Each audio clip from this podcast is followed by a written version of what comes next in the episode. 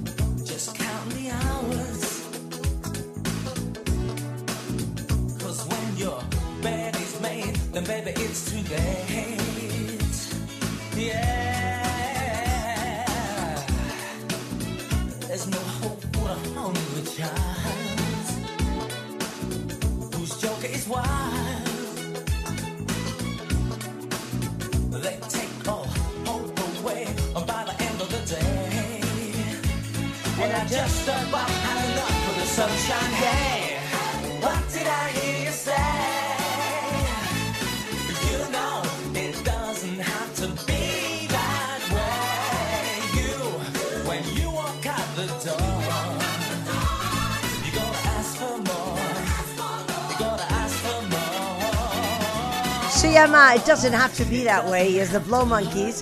A las 10, 12 de la mañana en W Radio. Hoy, este buen lunes 12 de septiembre. Buongiorno, cuentavientes. Rebeca, Qué conmovedor. se los juro que no saben cómo me han hecho los últimos tres semana. días. La semana. El año. O sea, pero yo quiero decir algo. Bájale un poquito. ¿Qué quieres la decir? música. ¿Qué quieres O sea, has decir? llorado peor en otras ocasiones. es lo que digo. O sea, se le quebró tantito la voz a Marta. Todas estábamos muy conmovidos y conmovidas. Sí. O sea, me escribían amigas diciendo quiero llorar. O sea, ah, pero no lo hagas a nivel nacional y mundial, porque si no todo mundo. ¡Qué cosa tan exa- exagerada! Y no sé qué. Vieja ridícula. Pero hágate cuenta, aparte, que hubiera yo llorado. Marta, la- la familiar cercana. De, de, de sangre. Sí.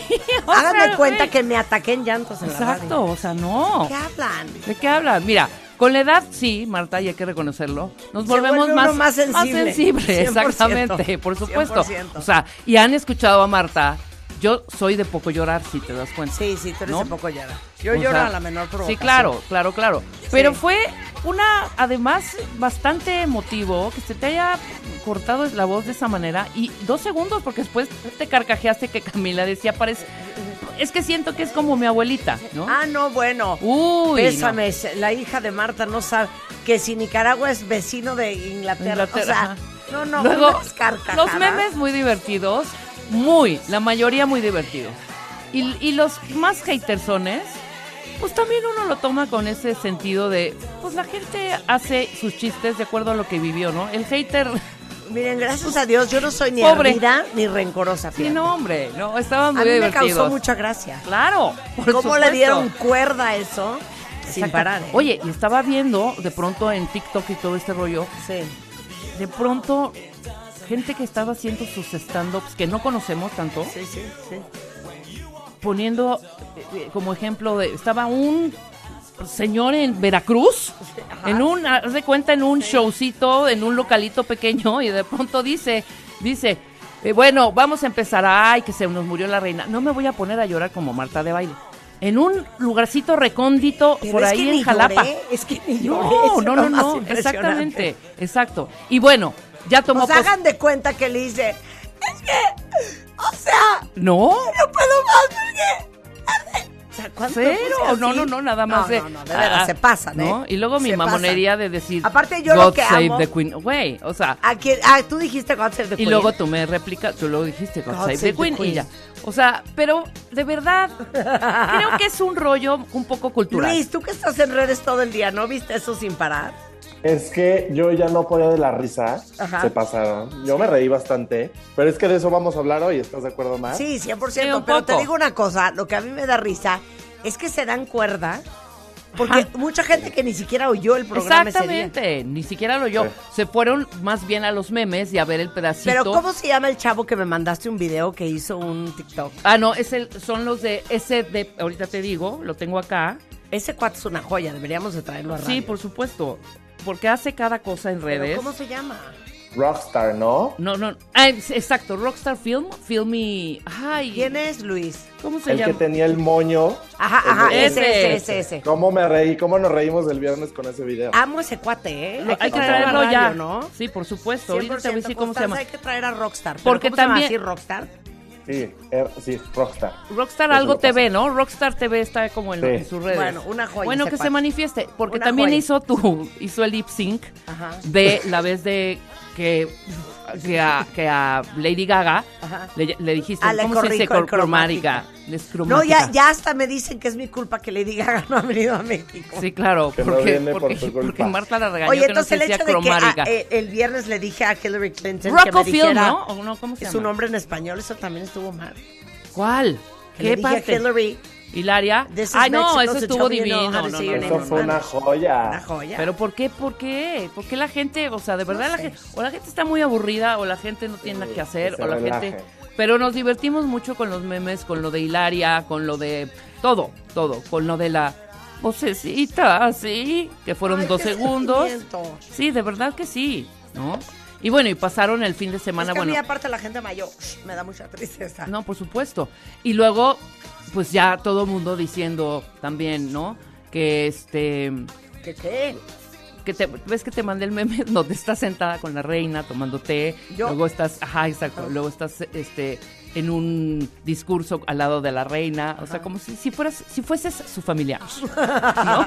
Como si fuese su familia muy Que a qué hora cercano. el nove- Pero que a fue una el reina súper cercana para el mundo, o Ah, sea, lo del novenario. ah, lo No. del novenario. Ustedes son lo máximo. Eh, estuvo muy divertido, la verdad. No, no lo tomo personal. No, en absoluto. Aunque me digan vieja ridícula. Regrésate a tu país. no saben cómo nos hemos reído. Eh, porque Luis, eh, diles quién eres, Luis, y qué haces en la compañía. Ajá. Yo soy el community manager de los nuevos negocios de Marta de Baile, quien mueve las redes de todas sus locuritas, Marta de Baile Hairtech, Marta de Baile Beauty Tech, Marta de Baile Eyewear, Marta de Baile por Ivonne y todo lo que está por venir. Entonces, Luis es muy joven. ¿Cuántos años tienes, Luis? 24. 24. Entonces, yo hablo mucho con Luis de la vida. Claro. ¿No? O sea, ¿naciste en el 2018? En el 98, en el 98. ¿Cómo Pero en el nos reímos 2018? Ah, bastante. perdóname. ¿Cómo crees? O sea, ¿cómo 24. Tiene 24 años. ¿Cómo 2018? Tendría 4 años. Perdóname. En el 94. A ver, háganle memes a Rebeca por esa estupidez. Arránquense, arránquense. Venga. Bueno, el punto es que el otro día hablábamos de los problemas del siglo XXI. Ya no podemos más. Así lo bautizamos. Así lo bautizamos. No damos crédito los problemas del siglo XXI. Es que no lo podemos creer. No puedo creer los problemas del siglo XXI. Está cañón. Pero ¿de qué nos estábamos quejando que tú dijiste? Es que no pueden ser los problemas del siglo Bueno, XXI. desde que se te olvida una password. Bueno, con eso. un amigo con mío eso. el otro día Ajá. le mando un mensaje y nada más veo una palomita. Y él me contesta normalmente súper rápido. Pasa un día y sigue la misma palomita. La Sí, gris qué y uno. raro. Nunca le llegó el mensaje. Seguiré en Europa. Y entonces le escribo a su esposa. Oye, le escribí a tu marido, pero no me lee. Y me dice, no, lo que pasa es que tuve que cambiar de celular porque le hackearon el WhatsApp. Problemas Es que- del siglo XXI. Problemas del siglo XXI, los hackeos. O sea, todo el cuento empezó Ah, cuando, claro. hace un, cuando hace un mes sufrimos un atentado en redes sociales. Claro. Era un domingo de paz. Un domingo de paz. Un domingo de paz, ¿no? De la nada yo voy en carretera, me meto al Instagram de Marta porque tengo que estar monitoreando cosas. Pues de repente ya estábamos hackeados. Su- No, Sufrimos pero un atentado. Lee qué decía, ¿no? lee qué decía. Ajá. Ah, no, o sea, decía como, este, if you want to invest in Bitcoin, si quieren invertir en Bitcoin o alguna criptomoneda rarísima, DM, no sé qué. Bueno, ahí yo encendí las alarmas. Yo ya, o sea, iba en carretera, se me bajó el azúcar, me quería aventar, casi me desmayo, o sea, no lo podía creer. O sea, todo lo que iba a desencadenar ese hackeo, yo no lo podía creer. ¿no? Empezando por la furia de aquí, mi querida Marta de baile, ¿no? Desde ahí que, que te paraliza, además, ¿no? o sea, no claro. tienes al lado a un cibernauta ni tienes a Claro. un ingeniero en sistemas que te diga, no, hombre, no hay problema, haces esto y esto, ¿no? Ajá. Entras en ¿no? pánico No sabes- horrible. No sabes cómo resolver, o sea, literal, te paralizas, todo se pone en pausa. Yo estaba que me quería matar en ese segundo. Por suerte todo se solucionó en un par de horas, pero pues ya sabes, en la noche nos No, marcamos Marta y yo. Nos tomó como seis horas resolver el problemita. Sí. No, sí, sí, sí, el O chistecito. sea, tuvimos que hablar con la gente de Facebook, rescatar la cuenta, porque alguien Sí. había posteado en mis stories, como si fuera yo, algo de, oigan, eh, todos los interesados en ganar dinero, eh, mándenme un DM y inviertan en criptomonedas, Ajá. Bitcoin, no sé qué. Pero hay gente que preguntaba. Claro, y Es mucha re- gente me Sí. dijo, Si Marta es real, miedo. para, Claro. inver- para invertir ahorita, no, casi gracias a casi. Dios que no pusieron peores horrores. Sí, claro, claro, claro, literal, no fue- Porque la gente puede caer. Y bueno, en la noche nos carcajeábamos de la risa de todas las emociones que se vivieron y todo lo que desencadenó, pues, el hackeo. O sea, no podíamos creer. Claro, o sea, porque yo gritaba, Las preocupaciones. Ya pasó una hora, hablen con Facebook, hombre. No es posible que no puedan rescatar la cuenta. ¿Qué somos? Y te fue poca madre, ¿eh? ¿Mujeres o marionetas? Exacto, Hay cuentas que duran hasta dos días en recuperarse y hasta No, una semana. no, no, no, qué Igual el literal, WhatsApp, de la recomendación del WhatsApp ver. rápidamente. Pero nada más dígame cuáles son sus problemas del siglo XXI. Exacto, que no los digan. Y rápidamente, hagan la Pero ¿cuál es verificación. el hashtag?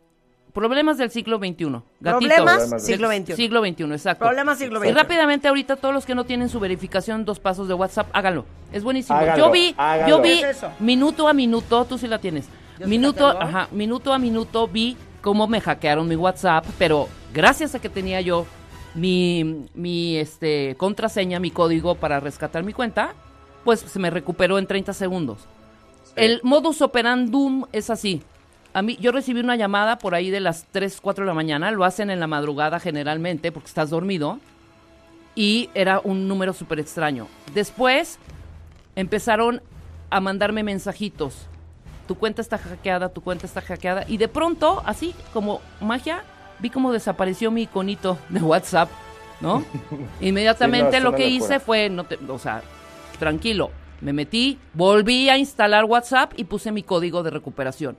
Y así se la quitan a los otros, ya no pasa nada. Si no tienen Háganlo. ese código, se van a tardar dos semanas en recuperar su WhatsApp. Entonces, Sí, váyanse a pero es que- configuración, pongan eh, verificación en dos pasos y ahí sigan las instrucciones y ponen su código. Y guardan su código en algún lugar para que se acuerden. Entonces, Es que, es, es que huevos. eso también. A ver, Mar, Rebe, ustedes no les pone mal la cantidad de passwords que poseen hoy en día. Ay, no, ya, cállate. Ya Es no que sé ya no ni. puedo más. No, ni yo. Y además, O sea, pongo sí. una, ya me lo bloqueó en ese, Claro. en ese dispositivo porque no era, era de otro, Exacto. era de Facebook y la de Gmail es la de Hotmail y la sea, de Netflix, no, ya. No. En un principio era como de, bueno, arrancas, pones la contraseña, una para todo, ¿no? Pero es que, ¿qué crees? Ya te metiste a Instagram y te pide una mayúscula. Ah, bueno, pero ya te metiste a Twitter y ya te pidió que ahora tenga una minúscula. Ah, no, pero ya abriste LinkedIn y, ah, no, es que necesitan ser ocho caracteres. Ah, bueno, Sí. pero ya te metiste a una tienda y ahora necesita tener un símbolo. O sea, ¿cómo se les ocurre? Ya O no sea, puedo más. Estoy de ¿eh? acuerdo contigo, no puedo creer lo de las contraseñas. Está horrible. Antes No metías una hoja y escribías en tu máquina de escribir, no podías Eh. poner nada. Ahora no sabes lo que me costó abrir mi Word de mi app. Ponga su contraseña. Yo, ¿cuál contraseña? ¿De Word? Tiene con- Sí, no Claro, sabes. porque está linkeada a Microsoft. Ahora, Exacto. acuérdate cuál es tu, tu contraseña de Microsoft. O sea, no pude. Me tuve que Ah, meter no. normal. Y, y el problema no acaba ahí, pon tú, ok, bueno, ya no me acuerdo, vamos a restablecer la contraseña. De acuerdo. Te vas, te vas al mail, metes la nueva contraseña y te dice, ah, no, es que no puedes usar la contraseña actual. Bueno, es que entonces ya no sé. Exacto. No sé cuál es. De hecho, te digo una cosa, yo a mi amazon.com no puedo entrar ahorita a comprar, no puedo accesar mi perfil. Porque tu Lo tengo que hacer ¿no? con la app. Porque que, pongo ¿qué que me manden El- mi código de verificación verificación del a mi teléfono. celular. No. Ajá. Está mi celular bien puesto Sí. y no me ¿Ves? llega el Sí, código. igual y yo. nomás no llega. No me llega el código. Eso Por ejemplo, de... Bueno, por ejemplo. Ponga por el ejemplo. código de su- que va a llegar ahorita a su teléfono celular que ha verificado en tal página. Horas. Claro. Vuelva a intentarlo. Luego yo le Vuelve pongo ahí numerillos que no son. Este no es, quedó bloqueada. Intenten 24 horas. No, Sí, Ahí, sí. señora. ahí te va otro no, problema señora. del siglo XXI. Tú en la línea telefónica con el robot, Ajá. entonces dices, hablar con una operadora. Ujú. No reconozco lo que me quiere decir. Hablar con una operadora. No reconozco lo que me quiere decir. Hablar con una operadora. No ¡Coño! forma. Por no hay forma. favor. No, ¿Sabes No cuál pasa forma. ahí? Y eso es muy, está Por muy favor, mal. inténtenlo más tarde. Clic, te Inténtelo cuelgan. Sí. ¿Sabes cómo hay que hacerlo? Otro tip. No lo hagas con altavoz. Quita el ta- altavoz Ajá. y hazlo directo a la bocina. Eso pasa Eh. con cierto banco. Ajá. Que yo tengo que decir a cada rato, mi voz es mi firma. No pudimos reconocer su voz. Mi voz es mi firma. Lo sentimos, no pudimos reconocer. ¡Mi voz es mi firma! ¡Carajo!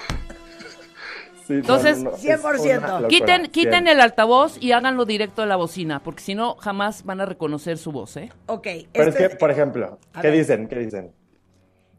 Doris Leal dice, problemas del siglo XXI, Ajá. que hay, aún hay negocios que no aceptan tarjeta de crédito. Es que, Uy. ¿cómo crees? Gravísimo.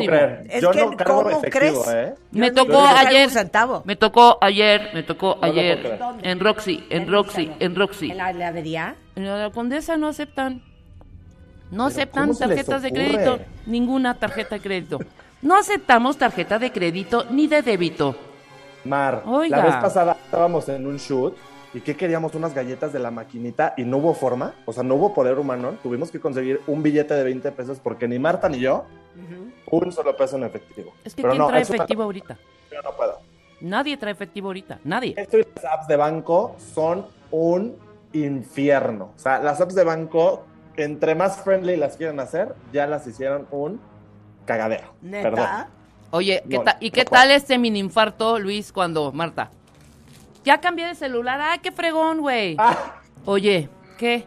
¿Y lo respaldaste? ¡Ay, no, ¡Cállate! No, No, no, no, no, Güey, no, el no. backup del iCloud. no, no, no. El backup del iCloud, qué cosa más espantosa. ¿Qué cosa tan Qué cosa espantosa? más espantosa. Perdí mi celular y lo tenías bacopiado.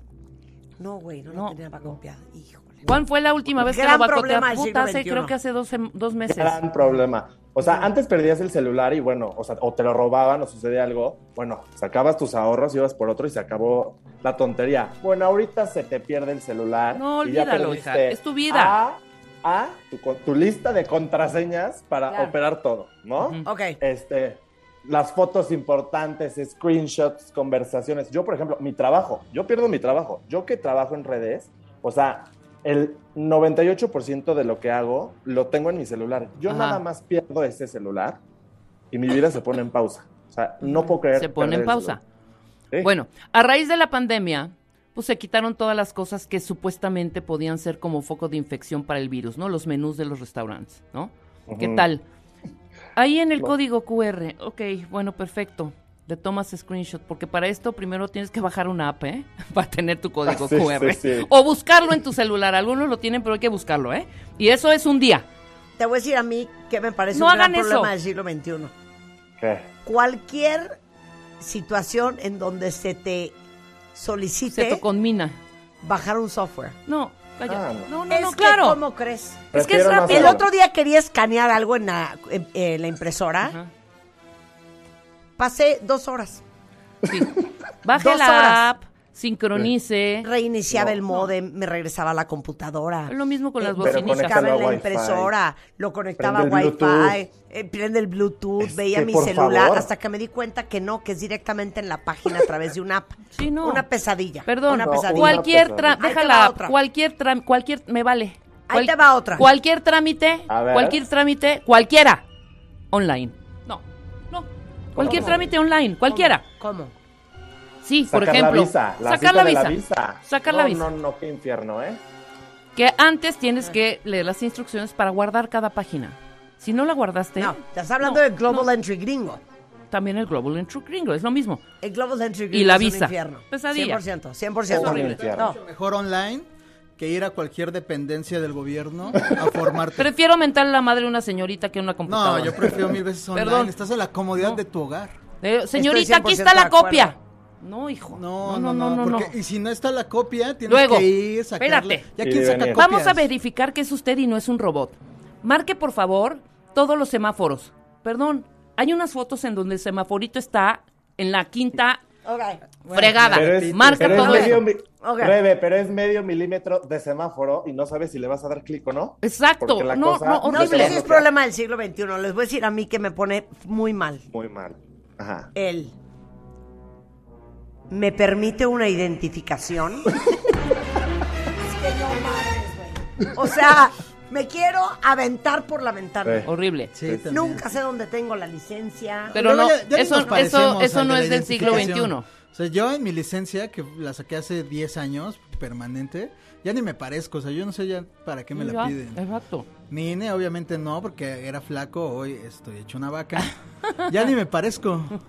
Oye, No, Emma, Emma, Emma. Tiene una buena. Emma tiene No, una buena. Cuando te piden el INE, pero aparte todavía hay que pararse frente a la cámara porque te van a registrar. O sea, bueno, que tres horas- Claro. 100%, Tu reconocimiento 100%. facial, sí. Oye, eh, dice Emma, es muy molesto que el menú de los restaurantes siga en QR y si no tengo datos para verlo. Es que eso, a Claro. eso era la segunda parte. De señorita, ¿tiene red aquí? Sí. Es, y ya te dice, ¿no? Y luego te aparece la página en donde dice, "I- ingrese acá. Ajá. Entonces, acabas comiendo, eh, ordenando más bien, si llegaste a las dos y media, acabas ordenando a las cuatro de la tarde, porque o no hay red o no bajo el menú. Tiene un menú de papel, ya me vale. Tráigame Sí, el menú de papel. Exacto. 100%. Sí, ¿Qué vas a 100%. Yo prefiero, no, no, no, yo, es que ese es de doble filo, ¿eh? Porque, o sea, Ajá. el QR está muy práctico porque ya no te esperas hasta que llega el mesero a ver qué quieres. Oigan, mi hermano no. ¿No tienes datos? Pues. Me A mandó ver. una buenísima. Comprar boletos para un concierto en la fila virtual.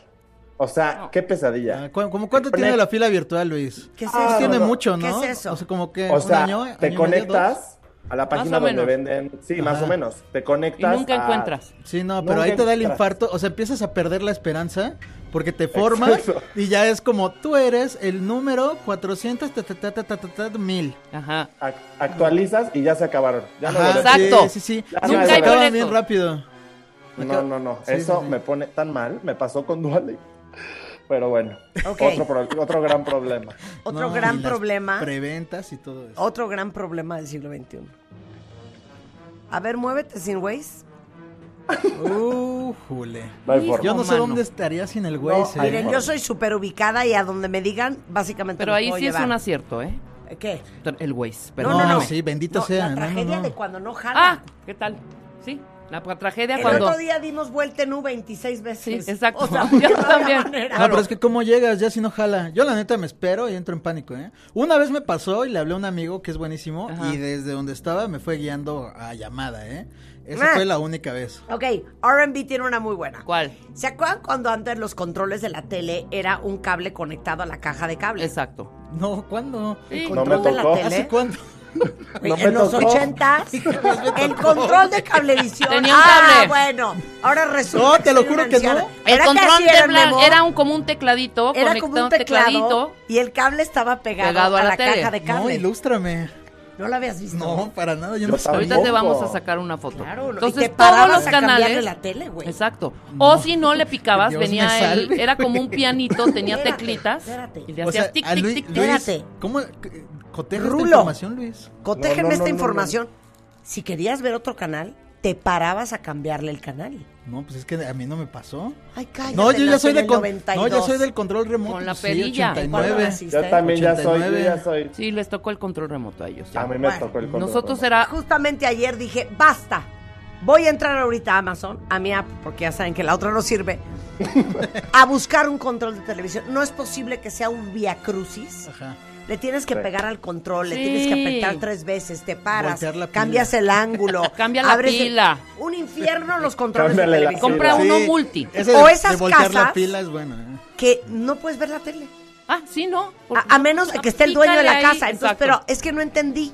Puse TV. No, No. güey, no. No, es que, tienes que, poner primero. HDMI1. Es que el decodificador luego está Smart acá, TV. sí, sí. Exacto. Pero luego agarras este control, si quieres ver Apple, y entonces es con este control, pero con este controlas el volumen. Le subes el pero con este le cambias, pero con este si quieres No. ver... ca- No, no, no. ah, no, no. ¿quieres ver el 2? No, si no lo tengo. pesadilla. Sí, claro. Generalmente claro. pasa en los hoteles también, que son tres controles, que no sabes cuál es para cuál. ¿No? Entonces tienes que hablar. Me, me pone, por favor. Ah, y luego. No, la tele de los hoteles. los- no, es no, que no. todo es streaming. Sí. la te- todo ahora. No, pero todo. sí. ¿no? Quieres prender la tele y agarrar Prenden la tele y es ponga su clave. Yo, ¿cuál clave? Sí, claro. Prendiste la tele y agarraste el control de las cortinas. Ajá. sí, claro. oye, 100%, claro, por Bueno, supuesto. voy a, A ver. bueno, Otra, cortinas. otra, Ah, otra, ya, otra. La tarifa dinámica de Uber. Ay, No sabría decirte. ¿Cuál es el problema? El problema es, Es que que cuando llueve, hay ¿no? mucho tráfico, llueve mucho, Ajá. bueno, las tarifas se disparan. Y se y va al pues cielo. uno se va al cielo, uno anda con la urgencia de moverse. Sí, o sea, si, si tu trayecto en promedio eh, costaba 80 pesos, llueve y 200. 200. Sí, sí, Ajá. sí, exacto, Ah, exacto. Ese es- oye, Mike dice, problemas del siglo XXI, que la gente quiere hablar por teléfono todavía. En Ah, lugar de bueno. mandarte un chat o una nota de voz.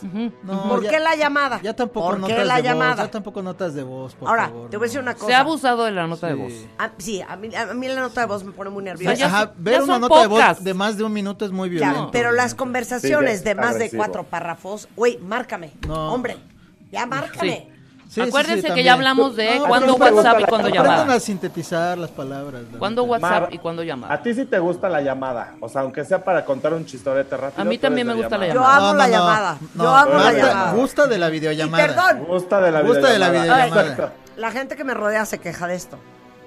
¿Por qué todo es en FaceTime? Sí. A mí me vale, ¿eh? Ah, no, pero Oye, no, no, para mí- solo es eso. O me sea, contestan- Te marca, no, oh, marca, te ve un segundo, te sales tantito de la aplicación y te grita, es que ¿por qué no te veo? Claro, Sí, o sea, yo sí los quiero Me ha ver. pasado, me ha pasado. Entonces me dicen mis amigos, hija, me estaba saliendo de bañar. Ay, hombre, ponte. Ponte una, ahí. ponte una bata, hombre. Claro, Ponte claro. una-. Ponte un taparrabo. Así fue no cuando me- mí no descubriste que yo dormía con ver, la ¿cómo ropa fue? de diario, ¿no? ¿Cómo fue? O sea, porque yo tengo la confianza de contestarte siempre. Entonces me marcaste una- un día muy temprano, te contesto y ya así nada más puse como que la cara, ¿no? En el encuadre. ¿Qué pasó? ¿Qué haces? No, pues todo bien, aquí acostado. A ver, lo alejo tantito y que se da cuenta que creo que traía camisa, algo así. No, tú vienes llegando de la fiesta. Ajá, A ver, aléjate más. Y yo en pantalón de mezclilla. ajá. A ver, ¿tú de dónde vienes? Digo, no. Así me di cuenta que, Pues viene, es que que, la no me he vestido. Es que Qué estoy llegando. No me Eric, cambié. Erraca es un amor, así era justamente ¿Qué? el control de cable. A verlo. El cafecito. El cafecito. Sí. No, Luis, es que tú no vas a comprender la neta. Es Ah, como un no controlador de luces. Es co- Sí, como sí, algo sí. para DJ. Exacto, hoy. esa era. Y estaba Sí. pegado y de ahí le ponías pic, pic, pic, pic, pic. Es que, ¿cómo crees? Una No, joya erraca. Una joya. Y ahí estaban los canales. Claro. No, ya todo lo que tenga cable ya no, ya no debe de ser. Bien. Ok. No, ya no. O sea, ¿Algo bienvenidos más? a la época wireless. Wireless. Ah, Claro. mira, problemas del siglo XXI. Dice que ¿Qué? se te olvida cargar el coche en la noche y te despiertas sin millas. Anda. Ah, bueno, no, ese ya es un Ese problema ya, de ya. otro tipo, ya, ya más pudiente, Exactamente, más exactamente. Oye, Pues están bien baratos, ¿eh? ¿Sí? 150. ¿qué? Vi unos bien bonitos, los eléctricos. ¿Coches? Sí. No, yo, yo con mi Suru soy feliz. Los eléctricos estos que están saliendo ahorita, hay una tiendecilla ahí en Polanco. Ah, dice aquí, ajá. El más caro, o sea, está en 150 mil. Órale. O sea, Dice, dice la tejedora. Otro problema del siglo XXI es Alexa. ay. Lo que le tengo esas pides, cosas, hace ¿eh? lo que se le da la gana. Yo no tengo Sí, eso. Hace lo que se le da la Todo gana. estar hablando no con. Alexa, ponme a Marta de baile. ¿Marta de Braille? ¿Marta de baile? Marta del Valle. No Oye, te pudimos- no, pero el fin de semana que estuve con mi amiga Victoria, Ajá, ella tiene el, no sé si es Alexa o Google, Ajá. Ajá, ¿Y ajá. Google? y entonces dice, estábamos haciendo Ok, unos Google. huevos pochados. Google Stop. Y entonces pone, Google, set timer, four minutes. Ah, sí, sí, sí, te lo pone. Exacto. Google, what time is it now? Sí. Google, what's the weather? Así, todo Ah, le pregunta es, a es Google.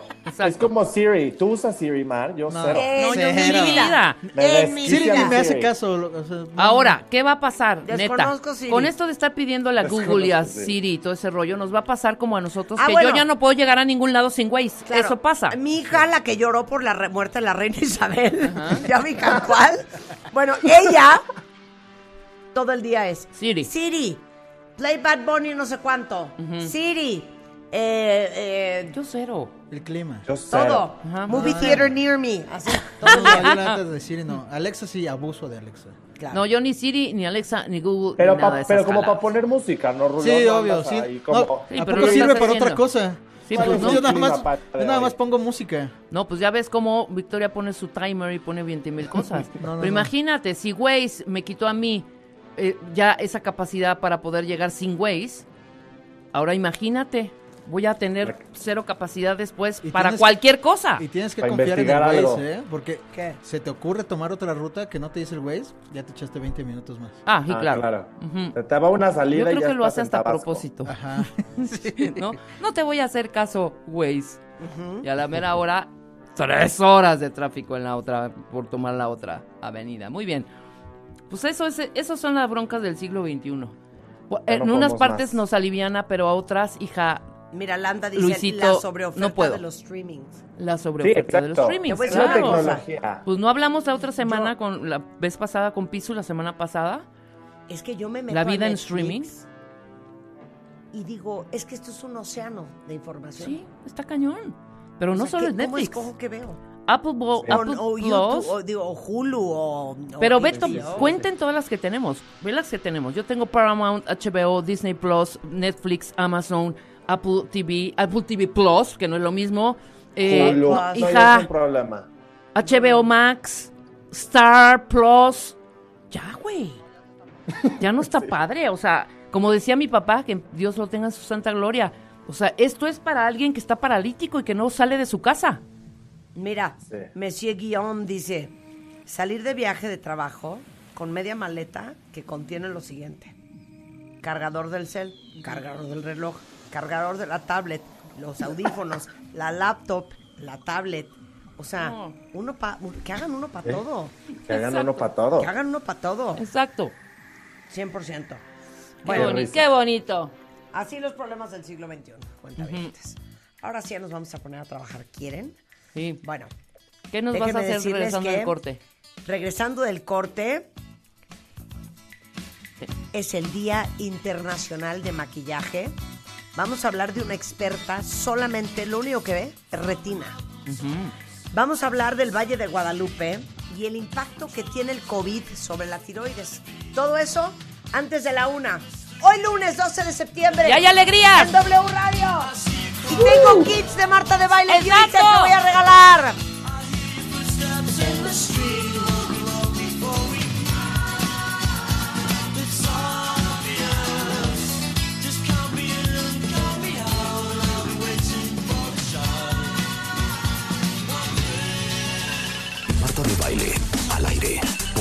Radio 96.9. A ver, chicas, pongan atención, chicos, porque siempre hay alguien por ahí que pueda amar.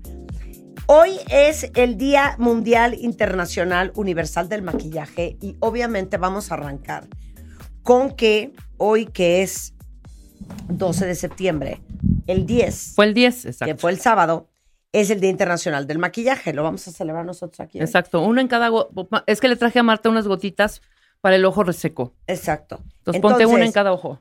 Déjenme decirles que hoy tenemos 10 kits de Marta de Baile Beauty Tech. Cinco los voy a regalar en Twitter, cinco los voy a regalar en Instagram. Ya estamos haciendo un live, Úrsula. Estamos haciendo un live en Instagram por si nos quieren ver. Muy bien. Ah, y en TikTok también. Ah, y estamos haciendo live en TikTok y en Instagram. Bueno, yo no estoy maquillada hoy. Yo, no. yo muy poco, pero a ver, empecemos ya, porque si no, no va a dar tiempo. Yo sí quiero o sea, ¿no aprender. quieres que diga cosas? Bueno, sí, di algunas cosillas. O yo me voy maquillando y tú vas diciendo Ándale, cosas. yo voy diciendo, yo voy diciendo. Entonces, ¿no? ¿quieren ver cómo me maquillo? Ajá. Hoy que estoy particularmente devastada, ¿eh? Vamos a empezar. ¿Tres base? No traes la base, ¿verdad? No, no, no traigo nada. Póntala, No póntela rápidamente. Ok, me voy a poner base de la cara. Ajá. Y yo voy diciendo algún, yo voy diciendo algunos datitos también muy interesantes que eh, sacamos para que sepan hoy, hoy, que se celebra el Día Mundial del Maquillaje y para tomar mejores decisiones. Nadie, nadie, bueno, por lo menos yo, Marta, yo hasta hace muy poquito le di a mi base, apenas, ¿Sí?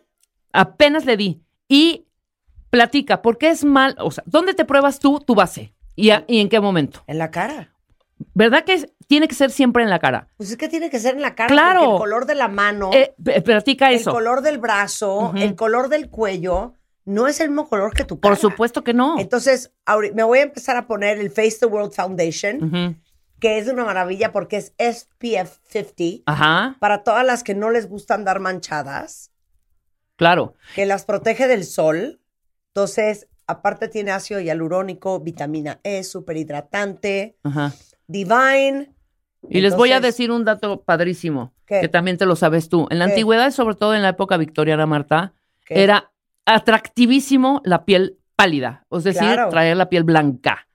Y por eso las personas se ponían, checa esto, hasta sanguijuelas para que te chuparan la sangre Y y te te, vieras pudieras más te más, más blanca. Maquillajes a base del plomo, de plomo. ¿Qué hace el plomo? El plomo blanquea, pero es altamente Tóxico. altamente tóxico, exactamente. Entonces, esta base de plomo Ajá. para blanquearse la cara y uno de los personajes más famosos que utilizó estas, estos maquillajes que eran a base de plomo fue la reina Isabel, precisamente. No vayas a llorar, Marta. La reina Isabel I, quien lo aplicaba para cubrir sus cicatrices No me de, vi- hables de la reina Isabel, de, de viruela. Esta mezcla de plomo, porque la mezclaban hasta con vinagre, que la reina utilizaba, se llamaba cerusa veneciana, Marta. Así se vendía. ¿Me vende cerusa veneciana? Sí, claro.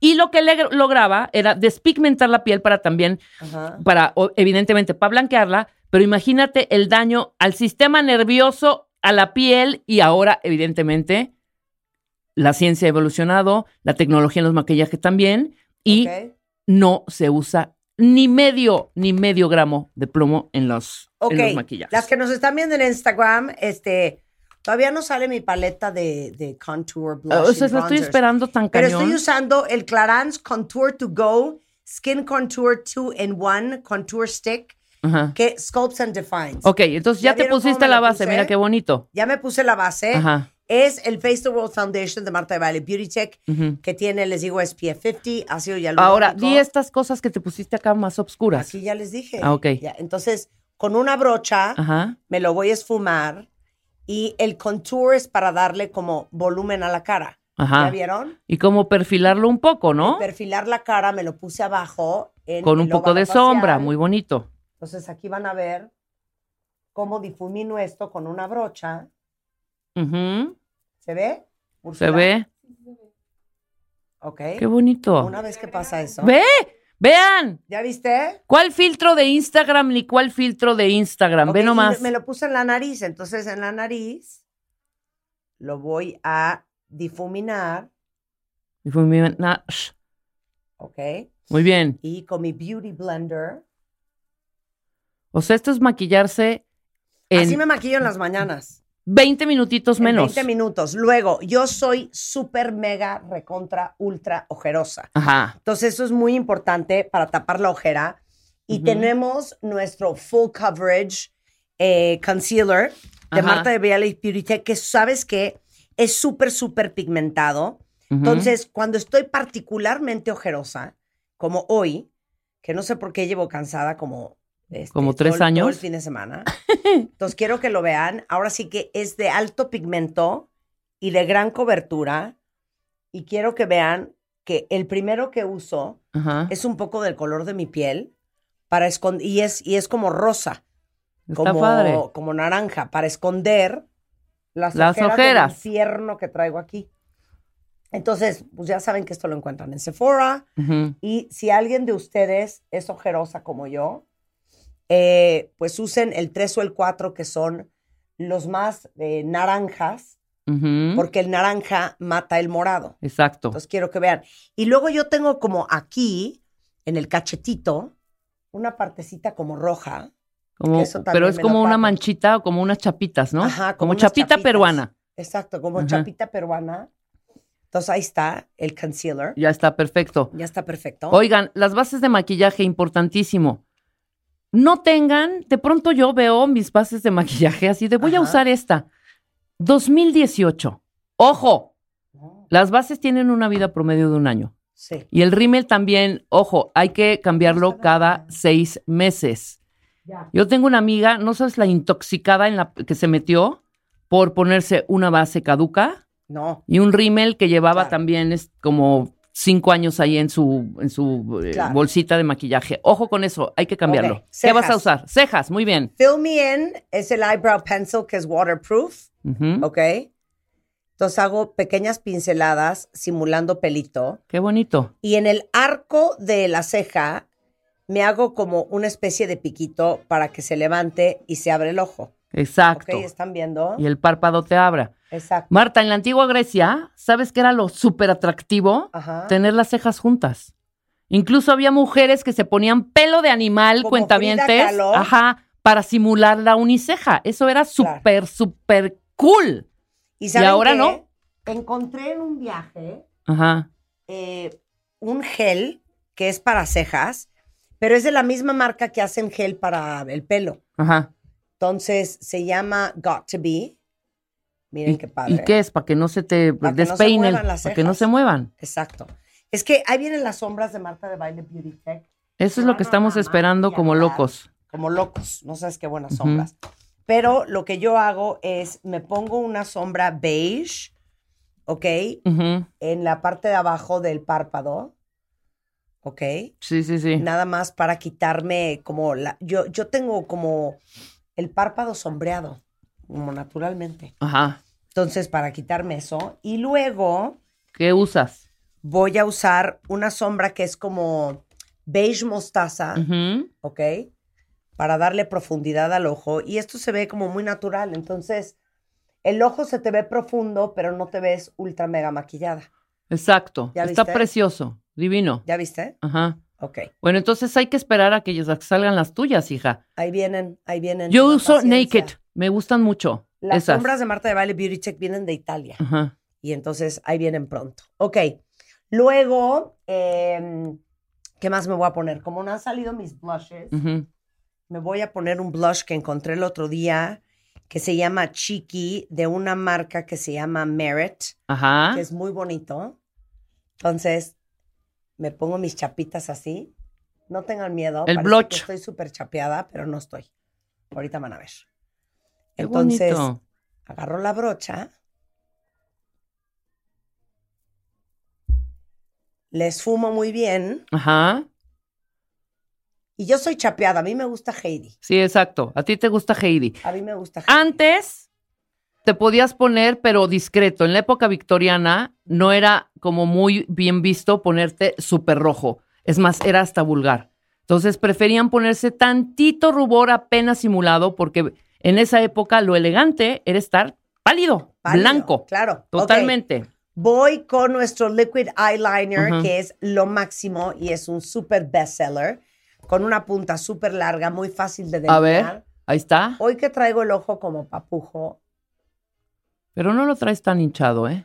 se me hace que lo traigo Pero nada más di cómo lo estás colocando, porque eso, En la orilla de las pestañas. ajá, Nada más. únicamente Para en la a orilla de las que me ponga pestañas. el rímel, pues se vean las pestañas más llenas. Claro, se vea el volumen. Y ahorita nos vas a enseñar, porque Marta es especialista, cuántas capas de rímel. Yo soy de las que dos y ya me aburrí y ya con lo que, con lo que agarré. No, Pero 800. tú, y además deja tú, 800. y, y es como de diferentes cepillitos y como de diferentes, eh, eh, este, ¿cómo se, cómo, volumen pues? ¿Sí, me Sí, explico? Sí. Miren, voy a agarrar el delineador eh, que se llama Off Duty Ah. de Marta de Baile Beauty Tech. Está padrísimo. Y esto es bien importante. Mucha gente cree que yo tengo, hoy que es el Día Internacional del Maquillaje, Ajá, la boca rellena, no. o sea, como inyectada. Sí, sí, sí. Y no, lo que pasa es que la mayoría de las personas se delinean la boca en la orilla natural Sí. de su boca. Yo me lo hago por fuera. Entonces, Explica y que para que vean- más volumen. Entonces, Claro. Una cosa es que yo me lo haga aquí adentro, Ajá. ¿ok? Tú habla mientras que yo. El primer lipstick, ¿sabes cuándo se vendió? Se vendió en 1870. La marca Guerlain. Y lanzó ese año el primer tubo en la historia del maquillaje, con pulsador y además recargable. Entonces, Guerlain fue el primero que sacó el lipstick. Qué bonito, ¿no? Ajá. Qué bonito. ¿Era de Guerlain en qué año? 1870. Ok. Híjole, estamos hablando de, puta, pues échale, ¿no? ¿Y qué utilizaban antes en las otras épocas, en la Edad Media o en la época victoriana? Pues eran extractos de frutas, de granada, de fresas, de todos los frutos rojos. Hacían unas como pócimas y eso es lo que se ponían en los labios para, también discreto. En esas épocas todo era como muy discreto y ahora no hay nada más. A mí me encanta, nada más, me encanta ponerme rojo, rojo, rojo. Ese que, ¿cuál te vas a poner ahorita? Ah, ah, ahorita. El Killing Me Softly de Marta, ¿o ¿cómo se llama? Que me fascina. Kill Me Red. Kill Me Red. Es una cosa impresionante. No, yo me voy a poner uno que se llama Brooklyn, Ajá. que amo y adoro, de el Draw Me Attention Lip Crayon. A ver, dilo este, co- con calma. ¿no? Te creen. Draw ¿Cómo lo van a ir a pedir, hombre? Draw the Attention Lip Crayon y el color se llama Brooklyn. Pero voy a enseñarles algo que les gusta mucho porque siempre me preguntan que qué color traigo. Exacto. Que es un color ladrillo y el color ladrillo lo hago entre el Kill Me Red y el Brooklyn. O sea, mezclas. mezclo. Eso está padrísimo. Siempre mezclo, ¿eh? Ajá. Entonces, miren, Ajá. A ver, dale. Ok, Ah. ahí está el Brooklyn solo, Solito. ¿ok? Ajá. Con el delineador off duty. Ahora voy a agarrar Y, el y un poco mate, y un poco mate. Ahorita te pintas con el Kill Me Red. Sí, que está no, padrísimo. Esto no es mate. Un poquitito. Esto tiene manteca de karité, Sí. cera de carnaúba, cera de abeja, vitamina E, Ajá. alto pigmento y entonces es como un lip balm con mucho pigmento. Padrísimo. Ese es el, el, el crayon. Ahora, ya que tengo el Brooklyn, que es como un Pues como un ladrillo, ¿no? café, no, es que es café, Como, como un café neutro, ¿no? ándale. Ok, ahora voy con el rojo. Ajá. ¿De dónde me lo estoy poniendo? Marta se lo está poniendo ahorita en las comisuras de la parte de abajo, pero está haciendo también, y todos los que nos están viendo por Instagram y por TikTok, verán cómo también estás haciéndolo en las, eh, estás como dibujando, pues la orilla de la boca, Ajá. toda la, toda la boca, toda, primero dibujándola en las orillitas, ¿no?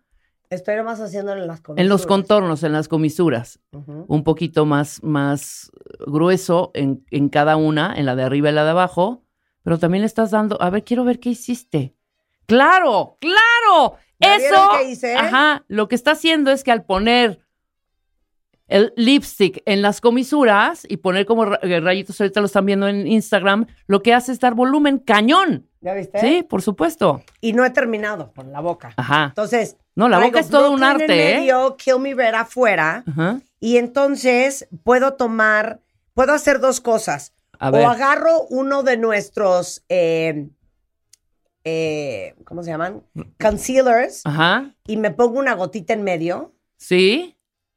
Ahí está el con- concealer, se puso para darle como brillito y también un poco. Haz de cuenta que está pintando una boca en un lienzo para que se vea, claro, Con volumen. para que se vea con volumen. Puedo tomar el um, Matte Liquid Lipstick y me pongo el XOXO en medio. Exacto. Mira, ahí está quedando, padrísimo.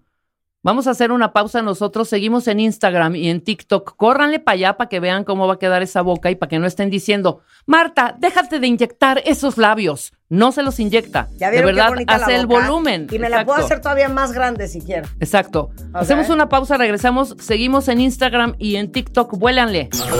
Escuchas a Marta de Baile por W Radio. Síguenos en Facebook, Marta de Baile. Y en Twitter, arroba Marta de Baile, Marta de Baile 2022. Estamos de regreso. Y estamos... Donde estés. Oigan, y ya no les dije un chorro de cosas bien padres, caray. Sí. ¿Saben cuál fue la primera marca de maquillaje? Max Factor. Max Factor. ¿Te acuerdas de Max, Max Factor. ¿Te ¿Qué acuerdas? Max Claro. Factor? Qué triste. No sé. Estee Lauder, Revlon. Ujú. Qué increíble. Helena Rubinstein. O sea, todas esas marcas. Pero Max Factor ya no existe, ¿verdad? Claro. Claro que. ¿Sí existe? No, no existe. Ya no existe. Claro. Era quien maquillaba a todas las estrellas en Hollywood en esa época, en los 60s. Era la marca oficial. Y era una supermarca.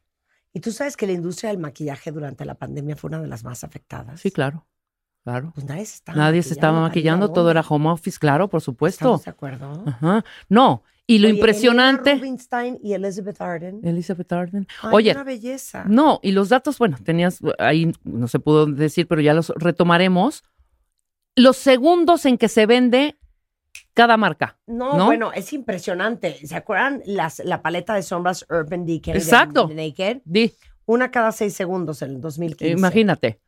En el iluminador Touche, eh, Touche Eclat de Yves Saint Laurent se vendía cada 10 segundos una en todo el mundo. Mira, o sea, está impresionante. Bueno, está cañón. Y te voy a decir una cosa que es impresionante. Ok. El mercado de cosméticos son 511 billones de dólares. ¿Cuánto? 511 sí, billones claro, de dólares. Por supuesto. Los países que más gastan en maquillaje, Estados Unidos, Japón, Brasil, China y Reino Unido. Y en Latinoamérica, Brasil Claro. y después México. Y las mujeres gastan en México 60% más en cosméticos, obviamente, y en cremas que los hombres. Mira, Ay, qué qué bonitísimo. interesting. Oye, Oigan, espérate, ver, alegrías. les tengo una súper felicidad. Voy a regalar 10 kits de productos Marta de Baile Beauty Tech, una cosmetiquera, el Pencil Me In High Definition Contouring Matte Lip Liner, el Fill Me In Waterproof Precision Eyebrow Pencil y un Patent Pout Mega Plumping Lip Gloss. Eh, les voy a regalar también el Draw the Attention Lip Crayon. Les voy a regalar un este, Matte Liquid Lipstick. Eh, muchas cosas muy bonitas en su cosmetiquera de charol divino de Marta de Baile Beauty Tech. Padrísimo. Voy a regalar cinco ¿En en, Twitter? Instagram y cinco En en, Twitter. Twitter. ID de cuenta viente por delante. Entonces, Beauty Looks, ¿no? sí. Como a mí y a todo el equipo nos encanta verlas y verlos felices usando todos nuestros productos de Marta de Baile Beauty Tech, vamos a implementar también cada mes el Look of the Month. Entonces, cada mes posteen en su Instagram una foto de su mejor beauty look con el hashtag beauty look, usando sus productos favoritos de Marta de Baile Beauty Tech. Nos taguean en arroba MD y compártanlo con el hashtag gatito look of the month. Y vamos a tener alegrías todos los meses para todos los que participen. Pero yo personalmente voy a escoger mi favorito. Aparte de que se va a llevar un super beauty kit con productos que van a amar, eh, los vamos a postear en nuestras redes. Este mes, del 12, o sea, desde hoy hasta el 26 de septiembre, y a finales de mes voy a dar a conocer el ganador en las redes de MD Beauty Tech y les vamos a regalar un super kit. Ahora, los kits que tengo hoy, ¿cómo los voy a regalar en Twitter y cómo los voy a regalar en Que Instagram? nos manden, por favor. Sí, por supuesto. Su beauty look. ¿Cómo que cómo los vas a regalar? O sea, así de fácil. O sea, tanto en Instagram como en, como en Facebook, como en, eh, Twitter, que suban sus looks. Y tú escoge, escogemos los cinco de Twitter y los cinco de Instagram. Ok. Con el hashtag gatito beauty look, arróbenos en arroba MD Beauty Tech. Exactamente. Y a los 10 mejores looks les vamos a regalar su kit Exactamente. de maquillaje. Exactamente. Así que Ahorita pónganse chulas y órale. Instagram Para explicarles. ¿Todavía no tienes ID de cuenta viente? No. No, no. Not yet, yet, yet. Consíguelo en martadebaile.com. Martadebaile.com. Y sé parte de nuestra comunidad de cuentavientes. Marta de Baile 2022. Estamos de regreso. Y estamos donde estés. Bueno, qué espanto. Ha llegado esta mujer y Dios Rebeca mío. y yo nos fuimos como hilo de media. Sí. Ay, doctora, a De que si veo no sé ojos. qué. Ay, de Ay, que sí doctora, tengo yo siento esto. que tengo mentol. Rebeca, no, yo tengo los ojos rosas. No, Ajá. yo ya no veo del ojo derecho. Bueno, Carla Pérez Montaño es oftalmóloga, cirujana con alta especialidad en retina y vitrio. Es presidenta de la Asociación Mexicana de Retina y miembro de la American Society of Retina Specialists. Hizo un observership de cirugía macular en el Retinal Valley Institute en McAllen y otro en cirugía compleja de retina en el Charles Retina Institute de Memphis, Tennessee. Lo que estoy traumada, Carla, Carla está en la clínica Lomas Altas, en las. Lomas de Chapultepec, y está también en, el, en su consultorio en el Dalín de la Roma Sur. Y más de un millón de personas tienen discapacidad ver- visual y muchas de ellas tienen que ver con eh, las cataratas, degeneración macular, retinopatía diabética, glaucoma, etcétera, etcétera. Pero yo no sabía que dentro de los oftalmólogos también hay gente que es especialista o en retina o en Catarata, catarata, glaucoma, en glaucoma, en córnea. queratocono. Hay nueve, diez especialidades de, del pequeño ojito, Oye, entonces lo tuyo es la retina. la retina.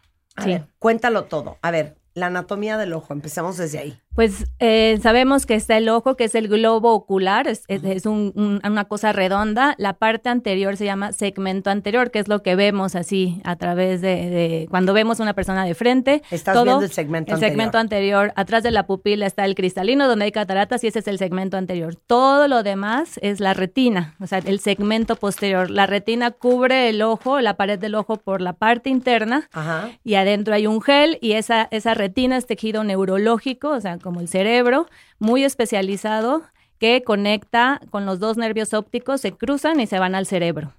Entonces es súper especializado, no hay, o sea, lo importante de la retina aquí, por eso es, es cuestión de, de que le- les demos el mensaje a todos, no hay reemplazo, no hay trasplante, no hay regeneración, eh, si la perdemos, la perdemos para siempre. Cállate los ojos, porque déjame, ahora sí que cállate los ojos, porque déjame decirte que una vez que hicimos un programa aquí, a los dos días o al día siguiente, Ajá.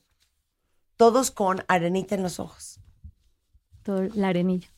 Pero deja arenita en los ojos. Después era arenón en los ojos y O después sea, ya era rojo el los ojo. ojos, horrible. Las luces del foro nos quemaron los ojos. Exacto. Sí, descrito. Sí. O sea, sí, sí, la- toda la, la- la luz ultravioleta, luego sí puede haber daño en la superficie. Esa es en el segmento anterior, es súper molesta, pero tal vez no sea. A veces, ahí sí Fatal. podemos, ajá, ahí todavía tenemos trasplante de córnea, etcétera. Bueno, nunca, no, no llega eso, al menos que sea una quemadura grave de alguien de, de trabajo que, que, que esté haciendo fuego, etcétera. Pero, pero en estos ambientes es algo muy molesto, pero no llega a ser algo tan peligroso como la retina, porque la retina a veces no la sentimos, no sentimos que estamos enfermos o tenemos daño en un ojo y, y el otro nos compensa. Entonces lo grave es que va avanzando, avanzando y llegamos tarde a atendernos. No, ahorita hablamos de las enfermedades de la retina. Pero entonces, a ver, bueno, terminemos con la retina y ahorita vamos con la mácula. Pero entonces, ¿cuáles son los problemas de la retina? ¿Qué es lo más común? La retina, pues el crecimiento del ojo que se va hacia atrás cuando crecemos a partir de los 8 años en adelante es la miopía. O sea, la miopía, el ojo se crece axialmente y la luz llega, no llega hasta la retina, llega adelante. Y esos son los problemas de miopía y la miopía te confiere otros riesgos como desprendimiento de retina. Eso, en ese tapiz que tenemos de, de tejido especializado, ese gel tracciona el que tenemos en la cavidad, como un huevo cuando tenemos la yema y, y la clara, y esa telita que está pegada a la pared, al- a la cáscara, esa sería la retina. Entonces, si ese gel tracciona la retina, hace un hoyo y se mete ese líquido, y es como un papel tapiz cuando se va separando y nos hace que perdamos campo visual. Y si no nos atendemos igual, tenemos días, eh, podemos perder esa parte del campo visual y si llega al centro, nos baja muchísimo la visión. Entonces, eso es el, el desprendimiento, El de retina. desprendimiento. De ¿Y retina. cómo te das cuenta que tienes la retina desprendida? Eh, al principio hay, hay datos muy claves como estos, las basuritas que vemos de un día a otro, las moscas volantes o miodesopsias. Eh, podemos ver flashazos como destellos de luz en algún momento, o sea, sin, sin que haya luces afuera, puedes estar acostado y de repente ver como un destello. Esos son datos, se llaman fotopsias y hay que acudir inmediatamente a revisión de fondo de ojo. Y posteriormente, si dejas pasar eso, pues ya ves una sombra, una sombra que va bajando o que va subiendo hasta que no ves de ese ojo. O sea, Claro, hasta que adiós. ¿Cómo se te desprende la retina, hija? Puede ser espontáneo, pero también puede haber por algún golpe, algún movimiento muy brusco, por decir un choque. Los que tenemos miopías altamente altas, Sí, es altamente altas, digo. altamente alta. Todos podemos tener un desprendimiento, pero es más frecuente en los miopes, estadísticamente. Es que El yo miope, tengo 14 dioptrías Espérame, en un el- ojo, el Marta. miope es el que no ve de lejos. de lejos, Ajá. De lejos. de lejos. Esos son, los ojos Entonces, son ver, más un- alargados, Ajá. entonces la retina es como un suéter cuando se estira, se va alargando, entonces se hacen como, como lesioncitas, como cuando ya se está rompiendo un suétercito, y ahí son las partes frágiles para que se rompa y entre líquido. desprenda. A ver, ¿por qué más? Miopía. Miopía. Un golpe, un accidente. Sí, una cirugía previa, previa. Eh, los, por decir, los miopes que te operas de que ya no usas lentes, de re- cirugía refractiva y andas por la vida sin revisarte porque crees que se te quitó la miopía, pues ya no usas lentes, pero sigues siendo miope toda la vida. Entonces hay que revisarnos cada año, cada año. Oye, pero Oye, yo eso no está sabía. interesantísimo. O sea, la miopía es una forma de ojo. Sí, es una forma, es un crecimiento. El ojo se ve normal, pero hacia atrás, como ese globo se va hacia atrás, se alarga y la retina se estira. ¿Y el astigmatismo? El astigmatismo es como una irregularidad en la forma del frente, o sea, tenemos dos ejes y uno está más curvo y otro está más plano, entonces te- la luz te llega en diferente punto. Ese, ves, ves como distorsionadito o, o- o te Y el confundes. astigmatismo en la gente que no ve bien de cerca. La, es hipermetropía, el ojo es más pequeño y la luz llega atrás, entonces ellos pues ven muy bien de lejos, pero luego les cuesta trabajo. La lectura. ¿Y la, y la vista cansada por Ese- edad? El cristalino, el lente que tenemos natural, tiene un músculo y ese se, se- es como con, con un resorte. Enfocamos y se abomba para leer y se aplana para ver de lejos. Ese músculo va perdiendo, se va poniendo rígido y después de los 40 años ya no hace ese movimiento y pues ya no sabemos qué alejar así las Oigan, cosas. ¿nunca les ha pasado que están en la regadera? Ajá. Y yo que uso muchos tratamientos de pelo, Que No. sales y ves borroso No una ve. hora. de repente quiero ver lo que Nublado. dice el empaque y pues claro que no me metí los No, lentes. esas no hay forma. letras son infames de las Son gotas. infames, de- no, se puede leer. ¿no? Bueno, entonces, así es como te das cuenta que se desprendió la retina. La retina. Y tienes que ir inmediatamente. Inmediatamente, sí. Hay otras menos comunes, pero las otras son las que van al centro de la visión. es ¿Y qué tiene que ver la retina con la diabetes? La retina con la diabetes, eh, la diabetes es una enfermedad de azúcar alta y te va dañando los vasos. La retinopatía diabética es una enfermedad, una micro, un mi- microvascular, o sea, los vasos se van tapando, van causando hemorragias, se va haciendo como infartos y producen vasos grandes y sangran, o sea, se van haciendo hemorragias, desprendimientos de retina. Es, pues eso se llama retinopatía diabética, muy relacionada al mal control del azúcar. Qué serio, Gravísimo ¿eh? en nuestro país. ¿Y cómo te das cuenta que ya tienes retinopatía diabética? Empiezas a ver a lo mejor manchas cuando hay sangrados o también te empieza a bajar la visión, empiezas a ver menos en la oscuridad, te puede molestar más la luz del sol. A veces son muy inespecíficos los síntomas porque puedes tener toda la retina periférica con daño y el centro viendo bien y en un momento puede llegar a afectar la visión central.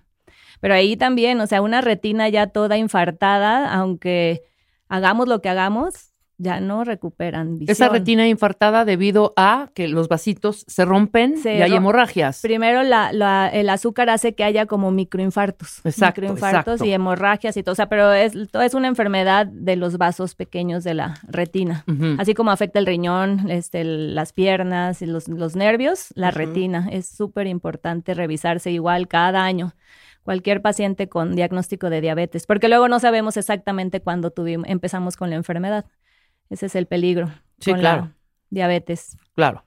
Oye, ahora vamos con la mácula. La ¿Qué es la mácula? La mácula es una parte de la retina. Mucha gente dice, estoy enfermo de la mácula, pero eh, la retina cubre todo el ojo por dentro y la retina, la parte, la localización donde la luz se enfoca directamente en tu pupila y, y llega en la parte de atrás, es la mácula. Son 5 milímetros centrales, tenemos una en cada ojo y es la parte donde se concentran los fotorreceptores, así muchísimos, en, en la parte central porque tenemos la visión más fina. Es ahí donde podemos ver con los colores, las, las letras chicas, eh, definir las caras, etcétera. Con la retina periférica es para el movimiento y lo si, no vemos lo mismo acá que, que lo que vemos de frente. Entonces, es la parte más importante. O sea, podemos tener una lesión grande en la periferia y algo pequeñito en el centro y nos va a afectar mucho más la visión, algo en la mácula.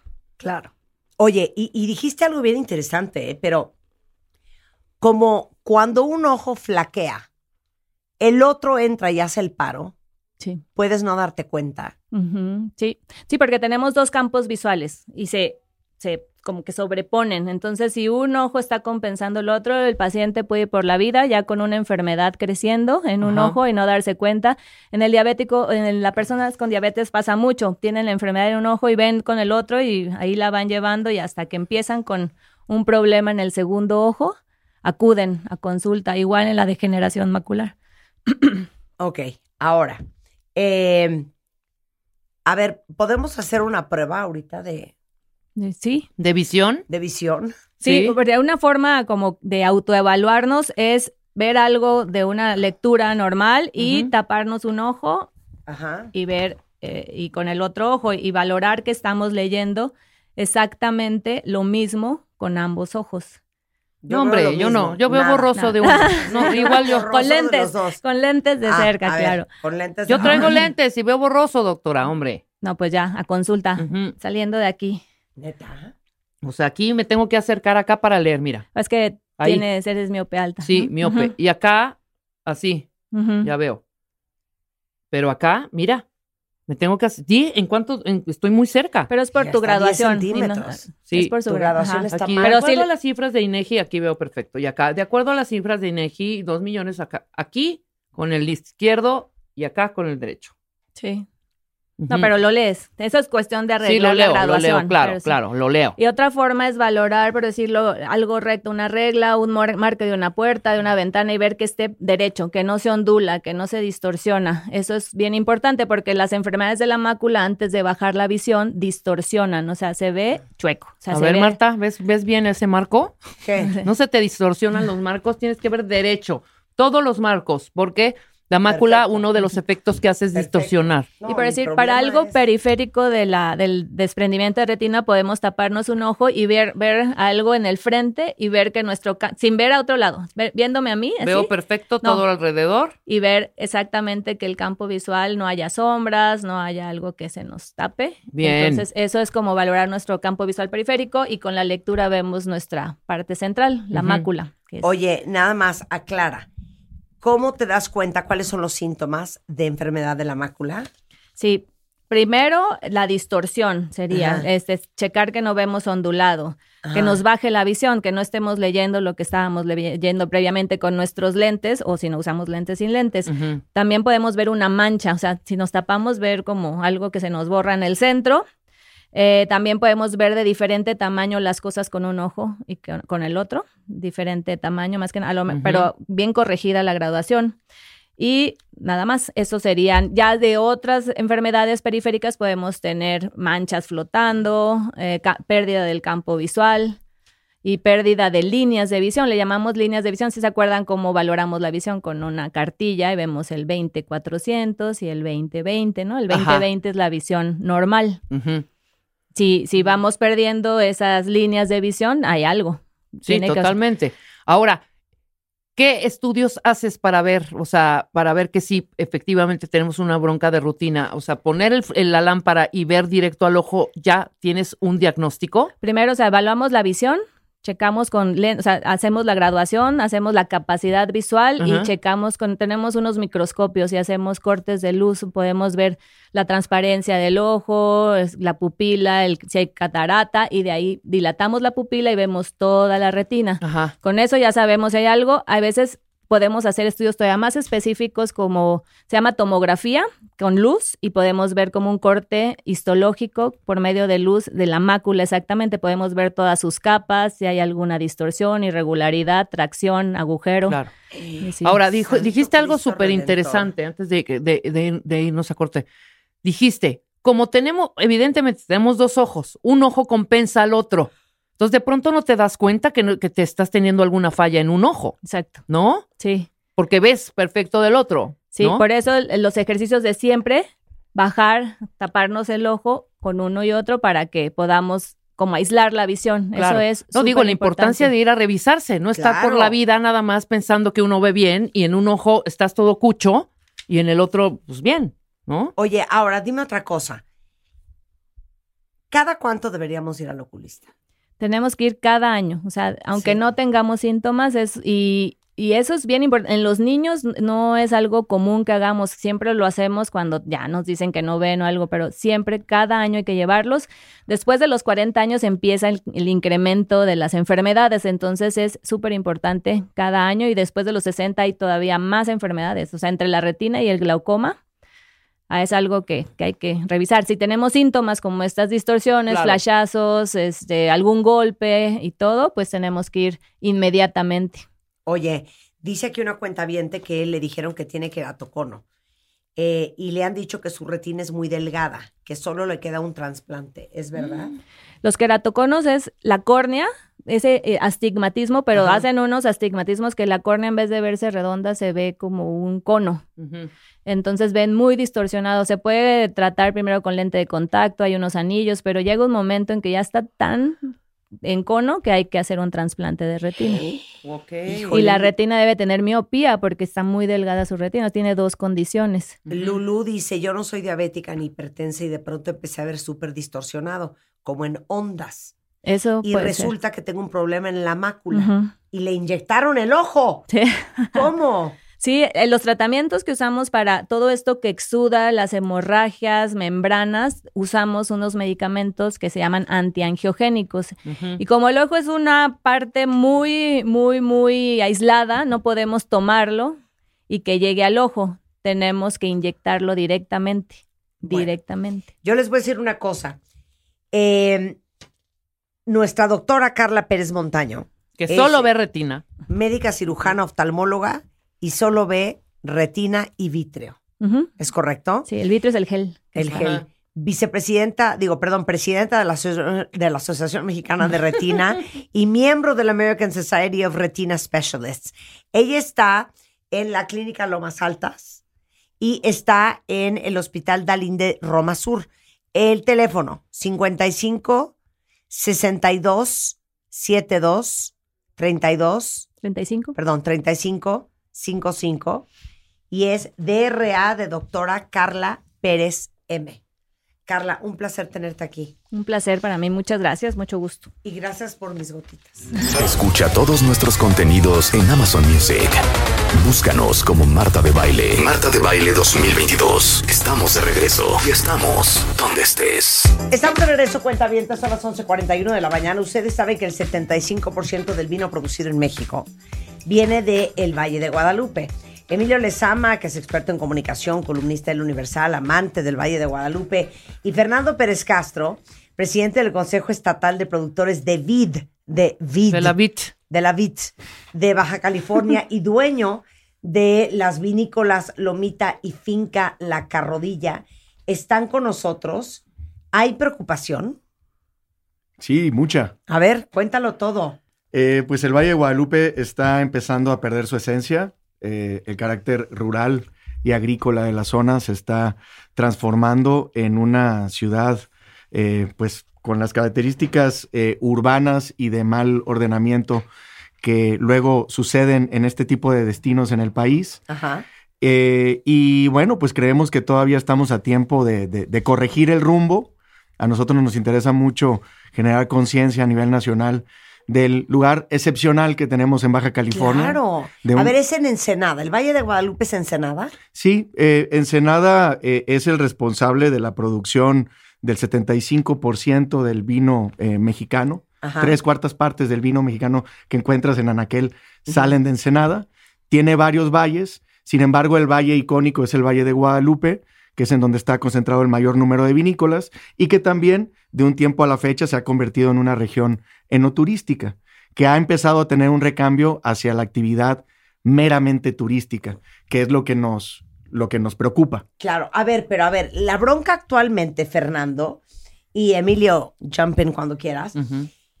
Están construyendo antros, centros nocturnos, fraccionamientos, conciertos masivos, se ha lotificado, se ha vendido tierra y todo ilegalmente. Pues eh, sospechamos, tampoco somos este, investigadores ni mucho menos, pero hay un marco regulatorio que establece de una manera muy clara cuáles son las zonas agrícolas, cuáles son las zonas de conservación. En las zonas de conservación prácticamente no debes de tocar absolutamente nada porque es el colchón ecológico para poder soportar la actividad productiva. Eh, y hay zonas también condicionadas al desarrollo y de asentamiento humano, en donde puede haber este, actividades comerciales de un poquito mayor alto impacto. Pero Este, ¿de qué me estás hablando, Fernando? A ver, entre el 2014 y el 2019, y, y dime si esta estadística es correcta, si este número es correcto, se perdió un 18% de la tierra agrícola en el valle y piensan que 5.445 hectáreas de tierras agrícolas que había en 2017 van a quedar para el 2027 menos de la mitad. Sí, eh, ¿Pero eh, de qué me estás hablando? Esa es la Pero ¿cómo preocupación es ahora. que el gobierno de Baja California no esté protegiendo el Valle de Guadalupe?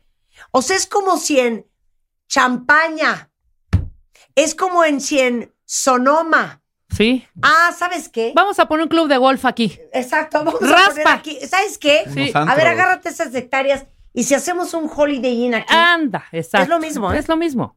Y esos lugares, o sea, están más protegidos que el rabo de Rebeca.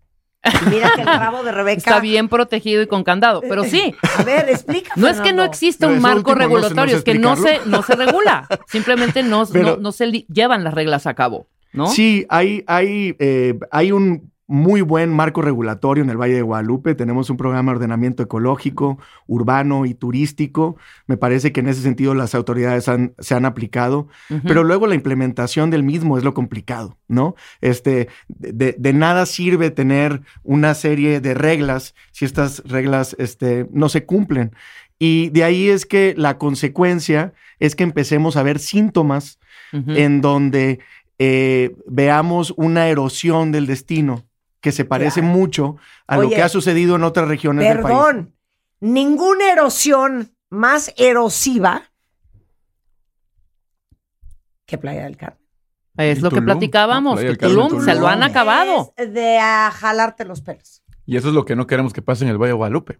Ese- de, eso se trata es- esta campaña, ¿no? Sí, este, justo, perdón, Emilio, pero eh, justo lo platicábamos ha- ha- hace poco, ¿no? Este, si tú hablabas de, de, de Tulum hace 15 años, pensabas, lo primero que pensabas es en arqueología, Ajá. esto es, en una cultura prehispánica y en una postal espectacular del Caribe mexicano. Exacto.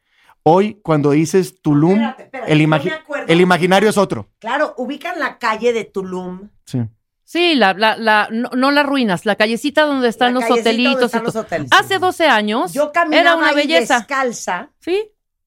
En bikini, así, descalza. Ahora es un Y trafical pasaba infernal. una bicicleta de vez en cuando. No he regresado. Me ¿Y no? dicen que ahora Para ir a la biosfera son que está al final, y camiones y, y taxis y coches. y- coches y parado. Para ir a la bios- biosfera que la, te podías ir caminando en 10 minutitos, ahora estás parada en el trafical. Pasas el Starbucks. Hacia, exacto, eh, pasas ¿no? el Starbucks, pasas, sí, pasas ya una serie antros. de, de, de, este, ay, Dios mío. Sí, sí, de, de- de comercios que no De tienen nada que comercios ver no con, tienen con- nada que ver la y región. además están acabando Oye, Playa con del toda la Carmen, parte creo que allá está un Liverpool. O sea, no, una locura. Una locura. Así es, bueno, pues este, eh, nosotros lo vemos de la misma, de la misma manera y eh, yo calculo que estaremos unos cinco años atrás de Tulum. A lo mejor hace 10 años también, si alguien hubiera levantado la mano, hubiera dicho, oigan, tenemos que tener cuidado con Tulum. Está bien que vengan hoteles boutique, está bien que, te- que vengan restaurantes o centros nocturnos, pero tienen que venir de una manera respetuosa, cuidando la Claro. ecología. Si alguien lo hubiera dicho en su momento, hubieran dicho, ay ya, ¿no? Ve- Vete a abrazar árboles a otra parte. ¿Y qué es lo que sucedió 10 años después? Que hoy estamos en un, en, en- ante zonas con un impacto tal que ya casi es irreversible el, el- el pensar en recuperarlas. El Valle de Guadalupe todavía no está ahí. Este, creo que es clave que el sector vitivinícola, que es el que impulsa la actividad agrícola, está empeñado en que no suceda eso con el Valle de Guadalupe. Y yo también, bueno, pues tengo esperanza en que las autoridades de los tres niveles, pues, este, se apliquen Claro. y hagan su trabajo. Ahora, platica brevemente, como lo platicábamos. ¿Qué tipo de tierra es, el clima, etcétera, etcétera? Porque te pueden decir, ay, qué exagerado, Fernando. Si tenemos kilómetros y kilómetros y kilómetros alrededor de la República Mexicana donde puedes ir a a hacer tus sembradíos y, y cosechar la vid, ¿no? ¿Qué Eh, tipo de tierra es? Sí, bueno, para cosechar la vid y tener vinos de, de alta calidad, yo pensaría que solamente eh, Baja California es el lugar apto para ello. Eh, y esto lo puedes ver en el medallero de los concursos nacionales e internacionales. Baja California tiene el liderazgo absoluto en Claro. ese sentido y también en, en términos cuantitativos en cuanto a la producción. Desde la parte, digamos, climatológica este, o del terruño de, nuestros valles en Ensenada, pues estamos hablando primero, primero tendríamos que hablar de la biosfera, ¿no? ¿A qué biosfera pertenecemos? Pertenecemos a la biosfera del Chaparral, una biosfera que solamente se encuentra en eh, Sudáfrica, que se encuentra en Australia, en la franja mediterránea de Europa y de África y en Chile. Y si tú analizas esos países o los países que están por esa biosfera, son países productores de vino. Claro. ¿Por qué? Porque las características climatológicas de esa biosfera es, eh, son las características ideales para el cultivo de la vid. Y eso lo tenemos nada más en un cachito de la República que está en el municipio de Ensenada. Ahí de ahí que para nosotros el, plan- el, el máximo lujo es poder tener una planta que le haga honor a esa tierra y poder presentar un vino que pueda estar en la mesa de cualquier parte del mundo, no solamente de México, y, Y que, no muy, y que muy orgullosamente digamos, Y no nos esto es ningunee. mexicano. Claro que sí. Ahora, ¿no quieren vino? Espérate, pues pero pongan tiene que antros. ver, pero a ver, espérense, tiene que ver la temperatura. Sí. el clima, las horas de sol, la latitud, los suelos de baja fertilidad, o sea, eh, eh, los niveles de brisa, la temperatura del aire, todo. Sí, eh, nosotros tenemos, es una especie de, de- de- de tormenta perfecta lo que sucede en los valles de Ensenada. Por, eh, y acaba de pasar un huracán, a lo mejor no es el mejor término, pero eh, eh, es, es una combinación de factores y de variables que, que hacen que, que, que la zona sea la óptima para la plantación eh, de, de- de una vegetación de tipo mediterráneo. Claro. Este, estamos bordeando el margen de la, de la franja eh, mediterránea.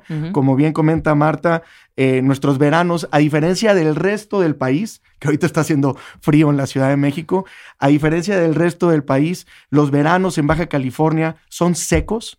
No llueve, mientras en México está lleno de tormentas tropicales y de huracanes, etcétera, etcétera. Nosotros en Baja California tenemos un clima muy caliente y muy seco. Este, tenemos una amplitud térmica, que es el punto más caliente y más frío del día, de por lo menos 10 grados. Esta es una variable fundamental para tener uvas de alta calidad. Y esto sucede en los valles de Ensenada por la proximidad que tenemos con el, con el Océano Pacífico, porque nuestros viñedos se bañan con la brisa marina durante la noche y la madrugada, y esto genera un, un fenómeno térmico que hace que nuestras noches y nuestras madruga- madrugadas sean bien, bien frías y nuestras mañanas y días bien, bien calientes. Claro. Esto nada más sucede en el municipio de Ensenada, en los valles de esta, de esta localidad. Pero te digo una cosa, no te quiero romper el corazón, ¿eh? Sí hay que ponerse a chambear, porque creo que pocos No, claro. lugares son malos para cuidar su riqueza natural y, y- y- y- y cultural que México. Ujú. Voltea a ver el centro histórico. No. Bueno, vergonzoso. El otro día nos, nos platicaba una cronista de la Ciudad de México que lugares como, por ejemplo, la última casa de José Ortiz de Domínguez, Ahí fueron a demolerla. O sea, creo que era un oxo. O sea, no, no, una, unas barbaridades. Horrores, horrores. Paseo de la Reforma hicieron lo que se les roncó la gana.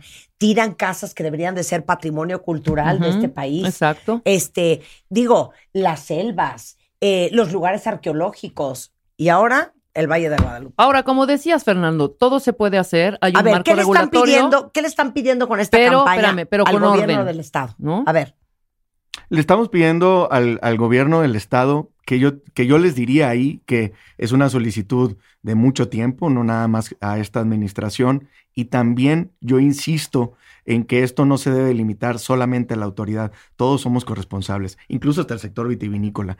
Y quienes nos visitan y quienes están haciendo emprendimientos y están este, haciendo inversiones dentro del Valle de Guadalupe. O sea, esto nos compete a todos. Pero bueno, lo que se le está solicitando al gobierno del Estado, a los tres niveles de gobierno, es que haya un marco regulatorio y una implementación, sobre todo del mismo, mucho más enérgica, este, que primero se inicie con las actividades que no son compatibles, Ajá. y esto no lo decimos nosotros, sino que está en la propia ley, eh, atender esos temas para que estas actividades igual se puedan llevar a cabo en el Valle de Guadalupe, pero restringidas en relación a lo que dice la propia ley.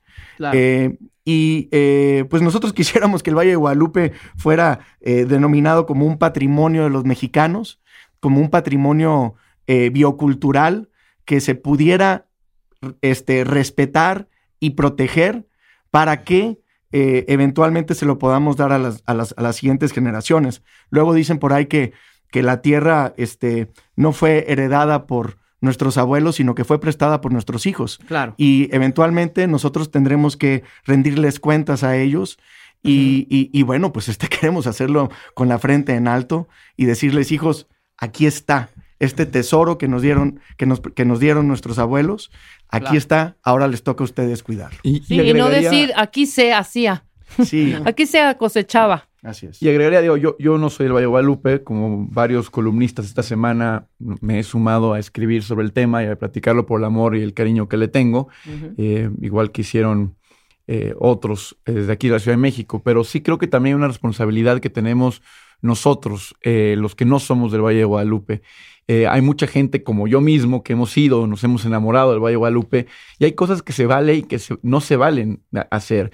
Hoy hay un gran negocio de las bodas, por ejemplo, en el Valle de Guadalupe. Mucha gente quiere hacer su boda en el Valle y hay toda una industria de wedding planners que te plantean tu boda a Acapulco o tu boda a Cuernavaca en el Valle de Guadalupe sin ninguna atención al lugar al que estás yendo. Claro. Yo creo que si vas a hacer una boda al Valle de Guadalupe tienes que entender a qué vas. Una boda donde no haya tanta gente, donde se consuma vino, donde sea de día para que en la noche los agricultores puedan dormir, porque el día siguiente se tienen que levantar, ¿no? O sea, y que aproveches también la belleza natural de ese lugar. Lo mismo los conciertos. Hay ciudades para tirar en México para hacer conciertos. Ahí cerca del Valle de Guadalupe está Ensenada, está Rosarito, está Tijuana. Lugares perfectos para hacer conciertos multitudinarios. ¿Por qué en el único lugar donde no quedan, no queremos a fuerzas hacerlos? Y te digo que hay conciertos, o sea, se viene un concierto de Manuel y, y- y Mijares, o sea, se, se acaba de cancelar uno de Cristian Nodal. Están construyendo una arena para 9 mil personas en el Valle de Guadalupe para conciertos, en un lugar donde tiene una población de 7 mil personas. Eh, La idea también de fraccionar la tierra, de que queremos a fuerzas comprar nuestro cachito de terreno para tener nuestra casa paradisiaca en un lugar donde tiene que privilegiarse y por reglamento y por ley una cantidad amplia de hectáreas para el cultivo y para la agricultura. No se puede fabricar tierra eh, agrícola en, en el país ni en el mundo. Es poca la tierra que es fértil para, para poder cultivar. Y si tú la destruyes, no hay manera de re- rehacerla. Y el estar lotificando y fraccionando para hacer tu casita, para hacer bodas, para hacer este tipo de, de cuestiones, está destruyendo un lugar que tiene una vocación agrícola única. Única en el país. Es el único lugar en México donde hay una industria del turismo alrededor de una industria rural agrícola. Sí, exactamente. Está muy cañón. Pues ahí está, abrí ¿Cómo te ayudamos, mi queridísimo Fernando? difundiendo. Eh, ustedes tienen este, una audiencia bien, bien grande. Muchos, mucha de la gente que te escucha seguramente ha ido al Valle de Guadalupe o quiere ir al Valle de Guadalupe. Bueno, pues que lo hagan con responsabilidad, con empatía, este, con, con civismo y que sepan que están llegando a un lugar con una fragilidad eh, ecológica que eh, merece que tengamos cuidado. Y bueno, pues también este, hacerle un llamado a la autoridad, pues para que, para que participe, para que se involucre y para que juntos convirtamos al Valle de Guadalupe Claro. en, el, en el destino enoturístico del siglo XXI que se merece. Eso. ¿Por qué siempre matando la gallina de los huevos de oro? Pues, sí. Eh, Fernando, muchísimas gracias. Fernando Pérez Castro es presidente del Consejo Estatal de Productores de VIT de Baja California y dueño de las vinícolas Lomita y Finca de la Carrodilla. Emilio Lezama, eh, columnista de La Universal, amante del Valle de Guadalupe. Muchísimas gracias por traer esto a nuestra atención. Qué gusto estar con ustedes, Marta. Igualmente, 11 11.58 de la mañana en W Radio, regresando. Ahora resulta que el COVID tiene un impacto directo sobre la tiroides. No me lo van a creer el cuento. Sí. Regresando con el jefe de endocrinología del Hospital ABC, Odette Stempa, Dr. O, is in the house al volver. ¿Todavía no tienes ID de cuenta viente? No. Not yet, yet, yet. Consíguelo en martadebaile.com. Martadebaile.com. Y sé parte de nuestra comunidad de cuentavientes. Marta de Baile 2022. Estamos de regreso. Y estamos donde estés. Son las 12.13 de la tarde en W Radio.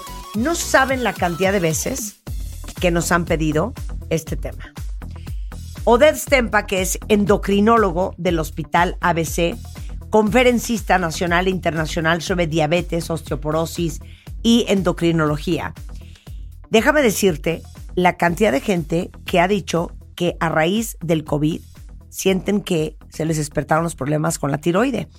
Eh, es más, ahí les va un dato interesante. Después de la gripe española, eh, el COVID-19 es la pandemia más letal y de más rápida propagación de la que se tenga registro en el mundo. Eh, y de acuerdo al Mayo Clinic, aparte de daños en el corazón, los riñones, la piel y el cerebro, también puede haber inflamación y problemas en el sistema inmunitario. 12% de los pacientes que desarrollan neumonía grave por COVID han tenido hipotiroidismo. Hiper. Hipertiroidismo. Hipertiroidismo. Entonces, ¿qué está pasando, hijo? Así es, querida Martita, así Ay, es. no. Y yo, aparte, yo leí el otro día el cuento del Pfizer boob. Que los que nos pusimos la vacuna de Pfizer, ¿ya habías oído eso? Ah, ya, ver- ¿verdad? Que a muchas mujeres les crecieron las chichis. Yo ya no puedo que me crezcan las chichis más. Y yo sí tengo vacuna Pfizer. Fíjate que de eso no tengo registro. Y estoy Ah, no, muy léanlo, Se llama no Pfizer, vacuna Pfizer Boob. Y es mujeres que traen la vacuna de Pfizer que le crecieron las chichis.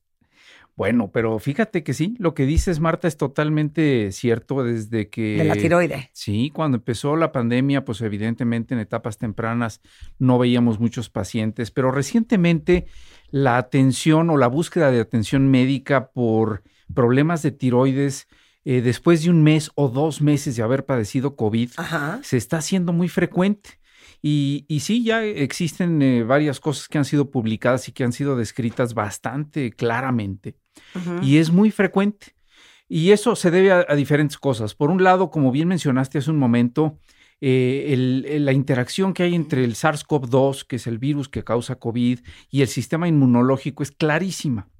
Eh, la respuesta inmunológica que produce COVID es prolongada y este dato es interesante, las células de la tiroides tienen ese mismo receptor que usa el, el virus para entrar al organismo. Es decir, ese virus de alguna manera también tiene entrada a la tiroides y ese es uno de los mecanismos a través de los cuales se han descrito estos problemas. Mencionabas que 12% de los pacientes desarrollan eh, hipertiroidismo cuando tuvieron neumonía grave por COVID.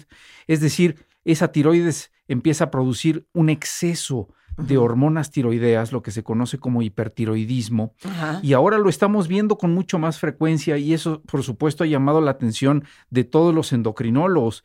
Aquí la cuestión es que hasta el momento Ajá. el tratamiento de estos eh, pacientes con hipertiroidismo debe de ser prácticamente igual que si no estuvieran relacionados a COVID. Aquí el reto es que los pacientes piensen en esta posibilidad, se hagan los estudios o acudan incluso antes con un especialista para poder valorar esta cuestión, porque si llevan uno o dos meses de haberse recuperado de COVID Ajá. y sienten, por ejemplo, te voy a dar nada más el ejemplo más claro, el síntoma más frecuente. Es que antes de que lo digas, porque yo siento que puede ser que te dio COVID no hace dos, hace ocho meses, y que a lo mejor porque andabas papaloteando, o porque no habíamos hablado de esto, o porque no conocías los síntomas, sí traes un problema de tiroides y no te has dado cuenta. Sí, claro. A ver. La gran mayoría de la gente que tiene estos problemas de tiroides ni siquiera lo sospecha. Y van a ver al médico general o a, o a quien les atendió de la tiroides y también el índice de sospecha es bajo.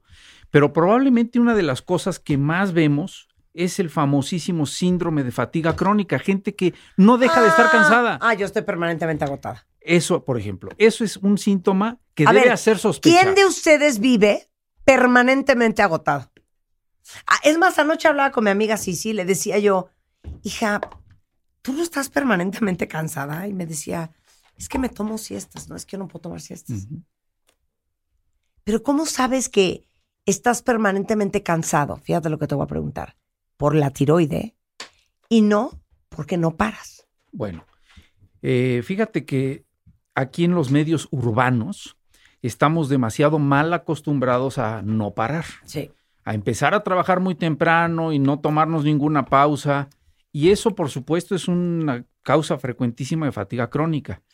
Sin embargo, puede siempre haber atrás algún trastorno de tiroides que no estamos detectando. Y mira que es muy fácil hacerlo. A ver. Es una consulta y la consulta te, te guiará a solicitar algún examen de laboratorio, nada complejo, bastante simple y con eso simple se puede sa- salir de la duda si tienes o no tienes un problema de la tiroides. Y como le explico muchas veces a los pacientes, Si tenemos aquí un examen de tiroides que sale normal y usted sigue muy cansado, bueno, ese cansancio no es por la tiroides. porque usted no para, Así señor. es, o por cualquier otra cosa, ¿no? Pero entonces lo que tú dirías es, si ustedes están permanentemente cansados, simplemente por default, descarten que sea un problema. Totalmente, tiroideo. absolutamente, porque puede ser una causa que ahí está y no nos estamos dando cuenta. Ahora, no es el único síntoma. Con esto del hipertiroidismo, cuando la tiroides trabaja de más, todo, to- todos nuestros órganos y sistemas trabajan en forma acelerada. Entonces, fíjense, puede haber ansiedad y nerviosismo de aparición reciente que no, que no conocíamos y de pronto estamos to- todo el tiempo ansiosos y no sabemos por qué. Palpitaciones, taquicardia, mucha dificultad para dormir. Ajá. Cuando un paciente menciona que tiene esto, hay que investigar tiroides definitivamente. A veces estiramos un poquito los brazos y nos tiemblan las manos constantemente. Eso también puede ser un problema tiroideo. Ajá. ¿sí? Intolerancia al calor, que a pesar de que como hoy está muy nublado y está muy fresco, estamos con mucho calor, sudamos mucho, eso puede ser también Ajá. una señal de un problema tiroideo. Ajá. Y hay un, un fenómeno que hemos estado observando también con más frecuencia en pacientes que tuvieron COVID, que se llama eh, tiroiditis subaguda. Y fíjate que esto, insisto, es raro, pero los pacientes se quejan de un dolor muy fuerte, muy agudo en la zona de la tiroides, en la parte del cuello, eh, en la parte anterior del cuello. Y si uno les palpa, si uno toca ahí cuando revisa al paciente, el paciente refiere mucho dolor. Y esa es una respuesta inflamatoria que puede ser tardía Ajá. después de la infección y que tiene que ser detectada correctamente porque cursa con anormalidades de los exámenes de laboratorio de tiroides, pero aquí el tratamiento no es con hormonas tiroideas o frenando esto. Hay que tener mucho cuidado con los tratamientos. Para eso se usan algunos antiinflamatorios y podemos llegar incluso a utilizar eh, eh, cortisona, esteroides en estos pacientes porque puede ser necesario. En general, el pronóstico de estos pacientes es bueno. A los pacientes les va a ir bien, pero mientras no detectan el problema, se van a seguir sintiendo mal, van a tener muchas molestias y no vale la pena que la gente esté así. Oye, estoy viendo que también puede ser dolor cervical, que se te va a la mandíbula y a los oídos. Sí, sí, ese dolor puede ser tan agudo que sube de la parte donde está la tiroides hacia la mandíbula, se irradia hacia la mandíbula y hacia la parte baja de los oídos.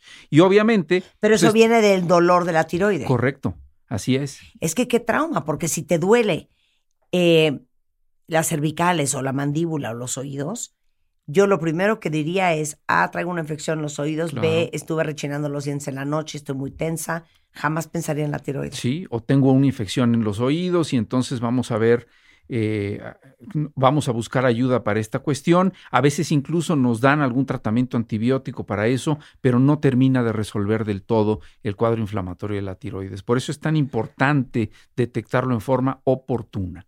Oye, ¿y qué es esto del síndrome del eutiroideo enfermo? Eso, fíjate Marta, que también es una causa súper frecuente de, de consulta. El síndrome del eutiroideo enfermo es básicamente alteraciones en el laboratorio, o sea, se hacen un, un paciente se hace una prueba de laboratorio de tiroides, esta sale mal en Ajá. algunos parámetros, pero la realidad es que no tiene nada en la tiroides, es decir, sale mal porque existe algún otro trastorno. Te voy a dar un ejemplo. Alguien que tiene COVID activo, alguien que tiene neumonía por COVID en este momento, se le puede alterar la prueba de la tiroides sin que la tiroides esté mal.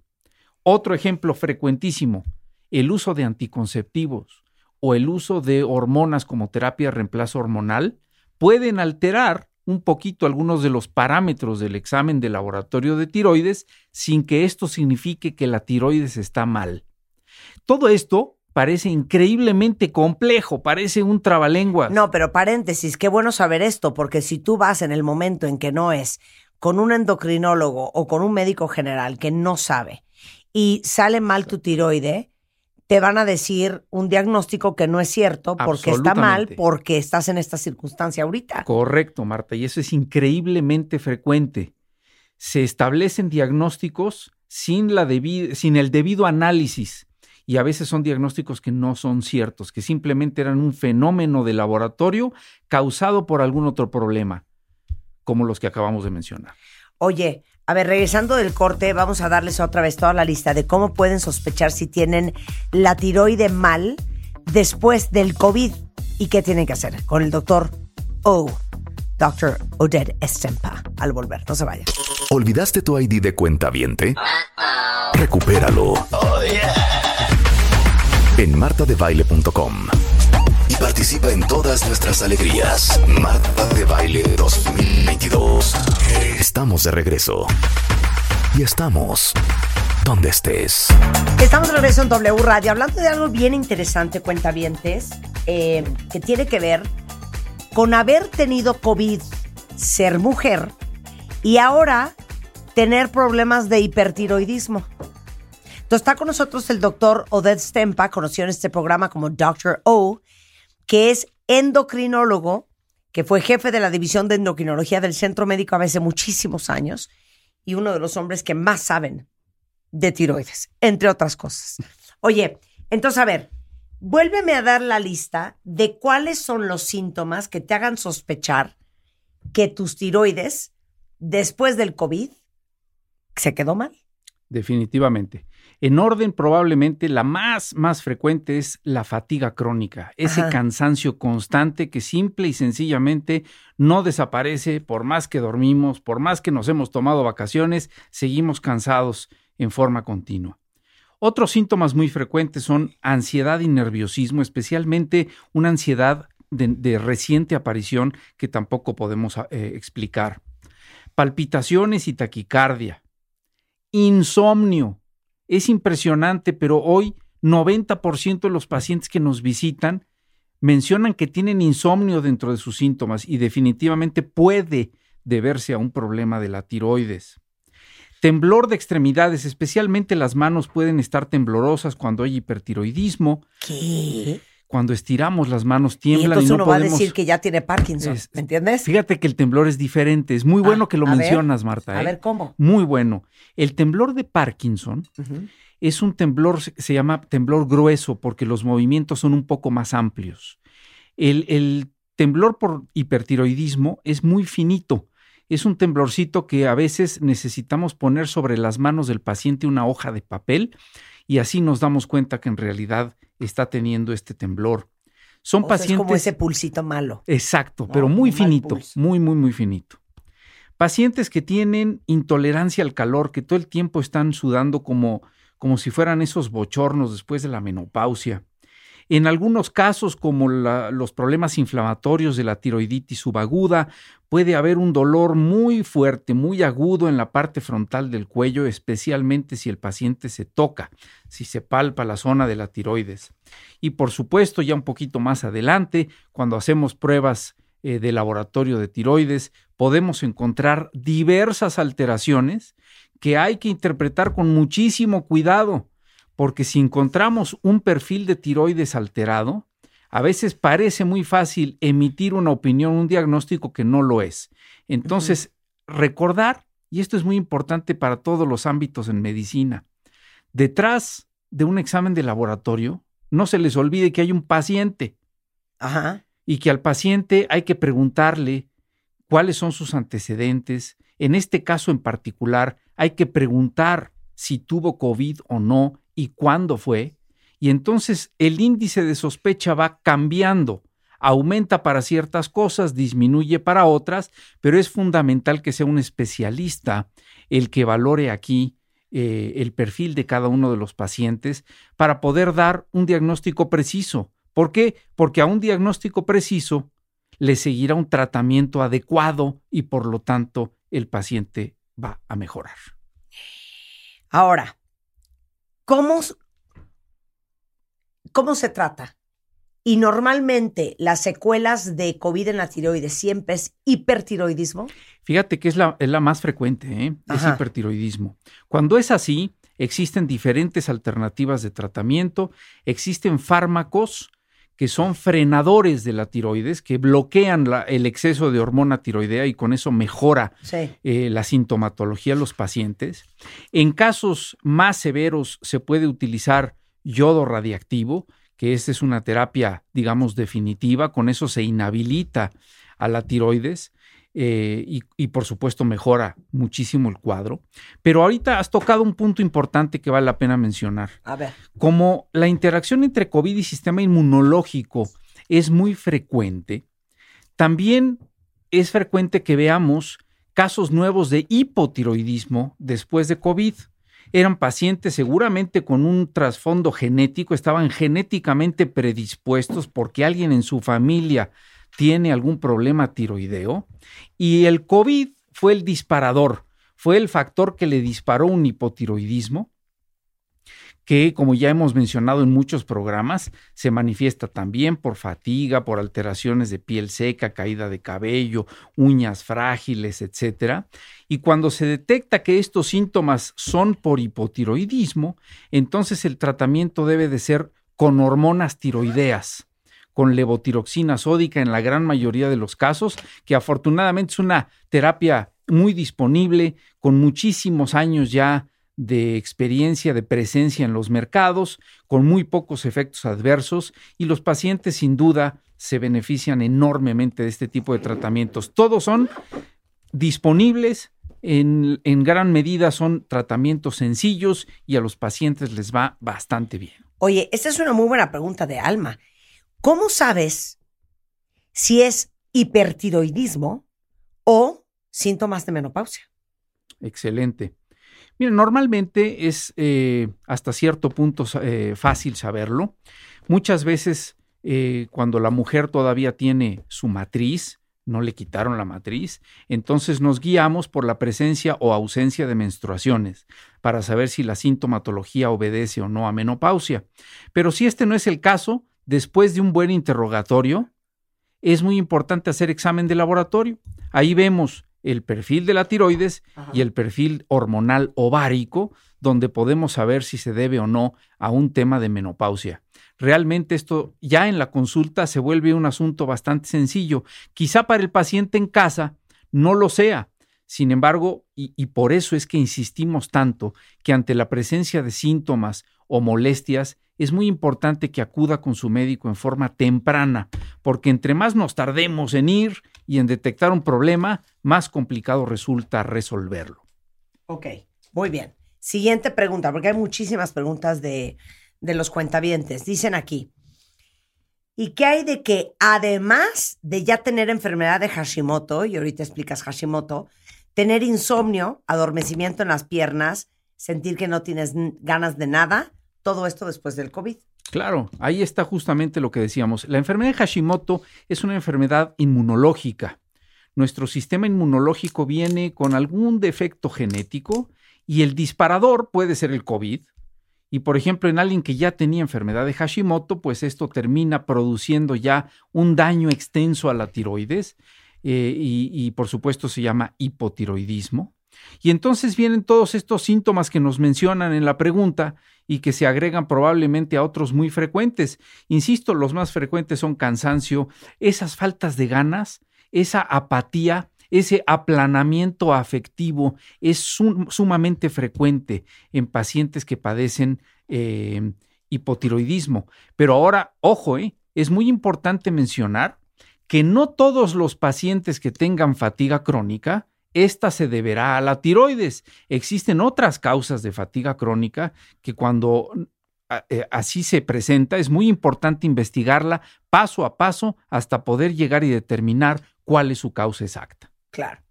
Mira, viene otra. Ares, es que les digo una cosa, ya siendo serios. A mí me impresiona la cantidad de gente que anda permanentemente agotada y que ya, les digo algo, es muy cierto lo que dijiste al principio, es que ya nos acostumbramos a vivir así. Pero es que yo no entiendo de qué otra manera hacemos la vida. Sí. ¿A cómo? ¿Durmiendo 12 horas al día? ¿Tomándonos siestas en la tarde? ¿Llevándonos la leve? Pues es que, ¿cómo crees? Sí, fíjate, Marta, que así es, pero mira, hay muchos lugares en el mundo desarrollado en donde la gente todavía tiene la buena costumbre de hacer una siesta. y en algunos casos que me han venido a ver por temas de fatiga, les hacemos perfil tiroideo y les decimos, ¿sabe qué? Su perfil tiroideo es normal, usted no tiene nada en la tiroides. Entonces, ¿por qué estoy cansado, doctor? Bueno, ¿está usted cansado? Porque está cansado. A ver, platíqueme cómo es un día. Y entonces me platican más o menos una jornada como la de Marta de baile. Y entonces le digo, bueno, pues con razón está usted cansado. De esa manera no hay, no hay forma de no estarlo. Y entonces hay que buscar la manera de eh, consentirnos un poquito, de querernos en ese sentido y decir, a ver, voy a, voy a meter un poquito un freno una vez al día durante 20 minutos y con eso probablemente mejoremos mucho el panorama.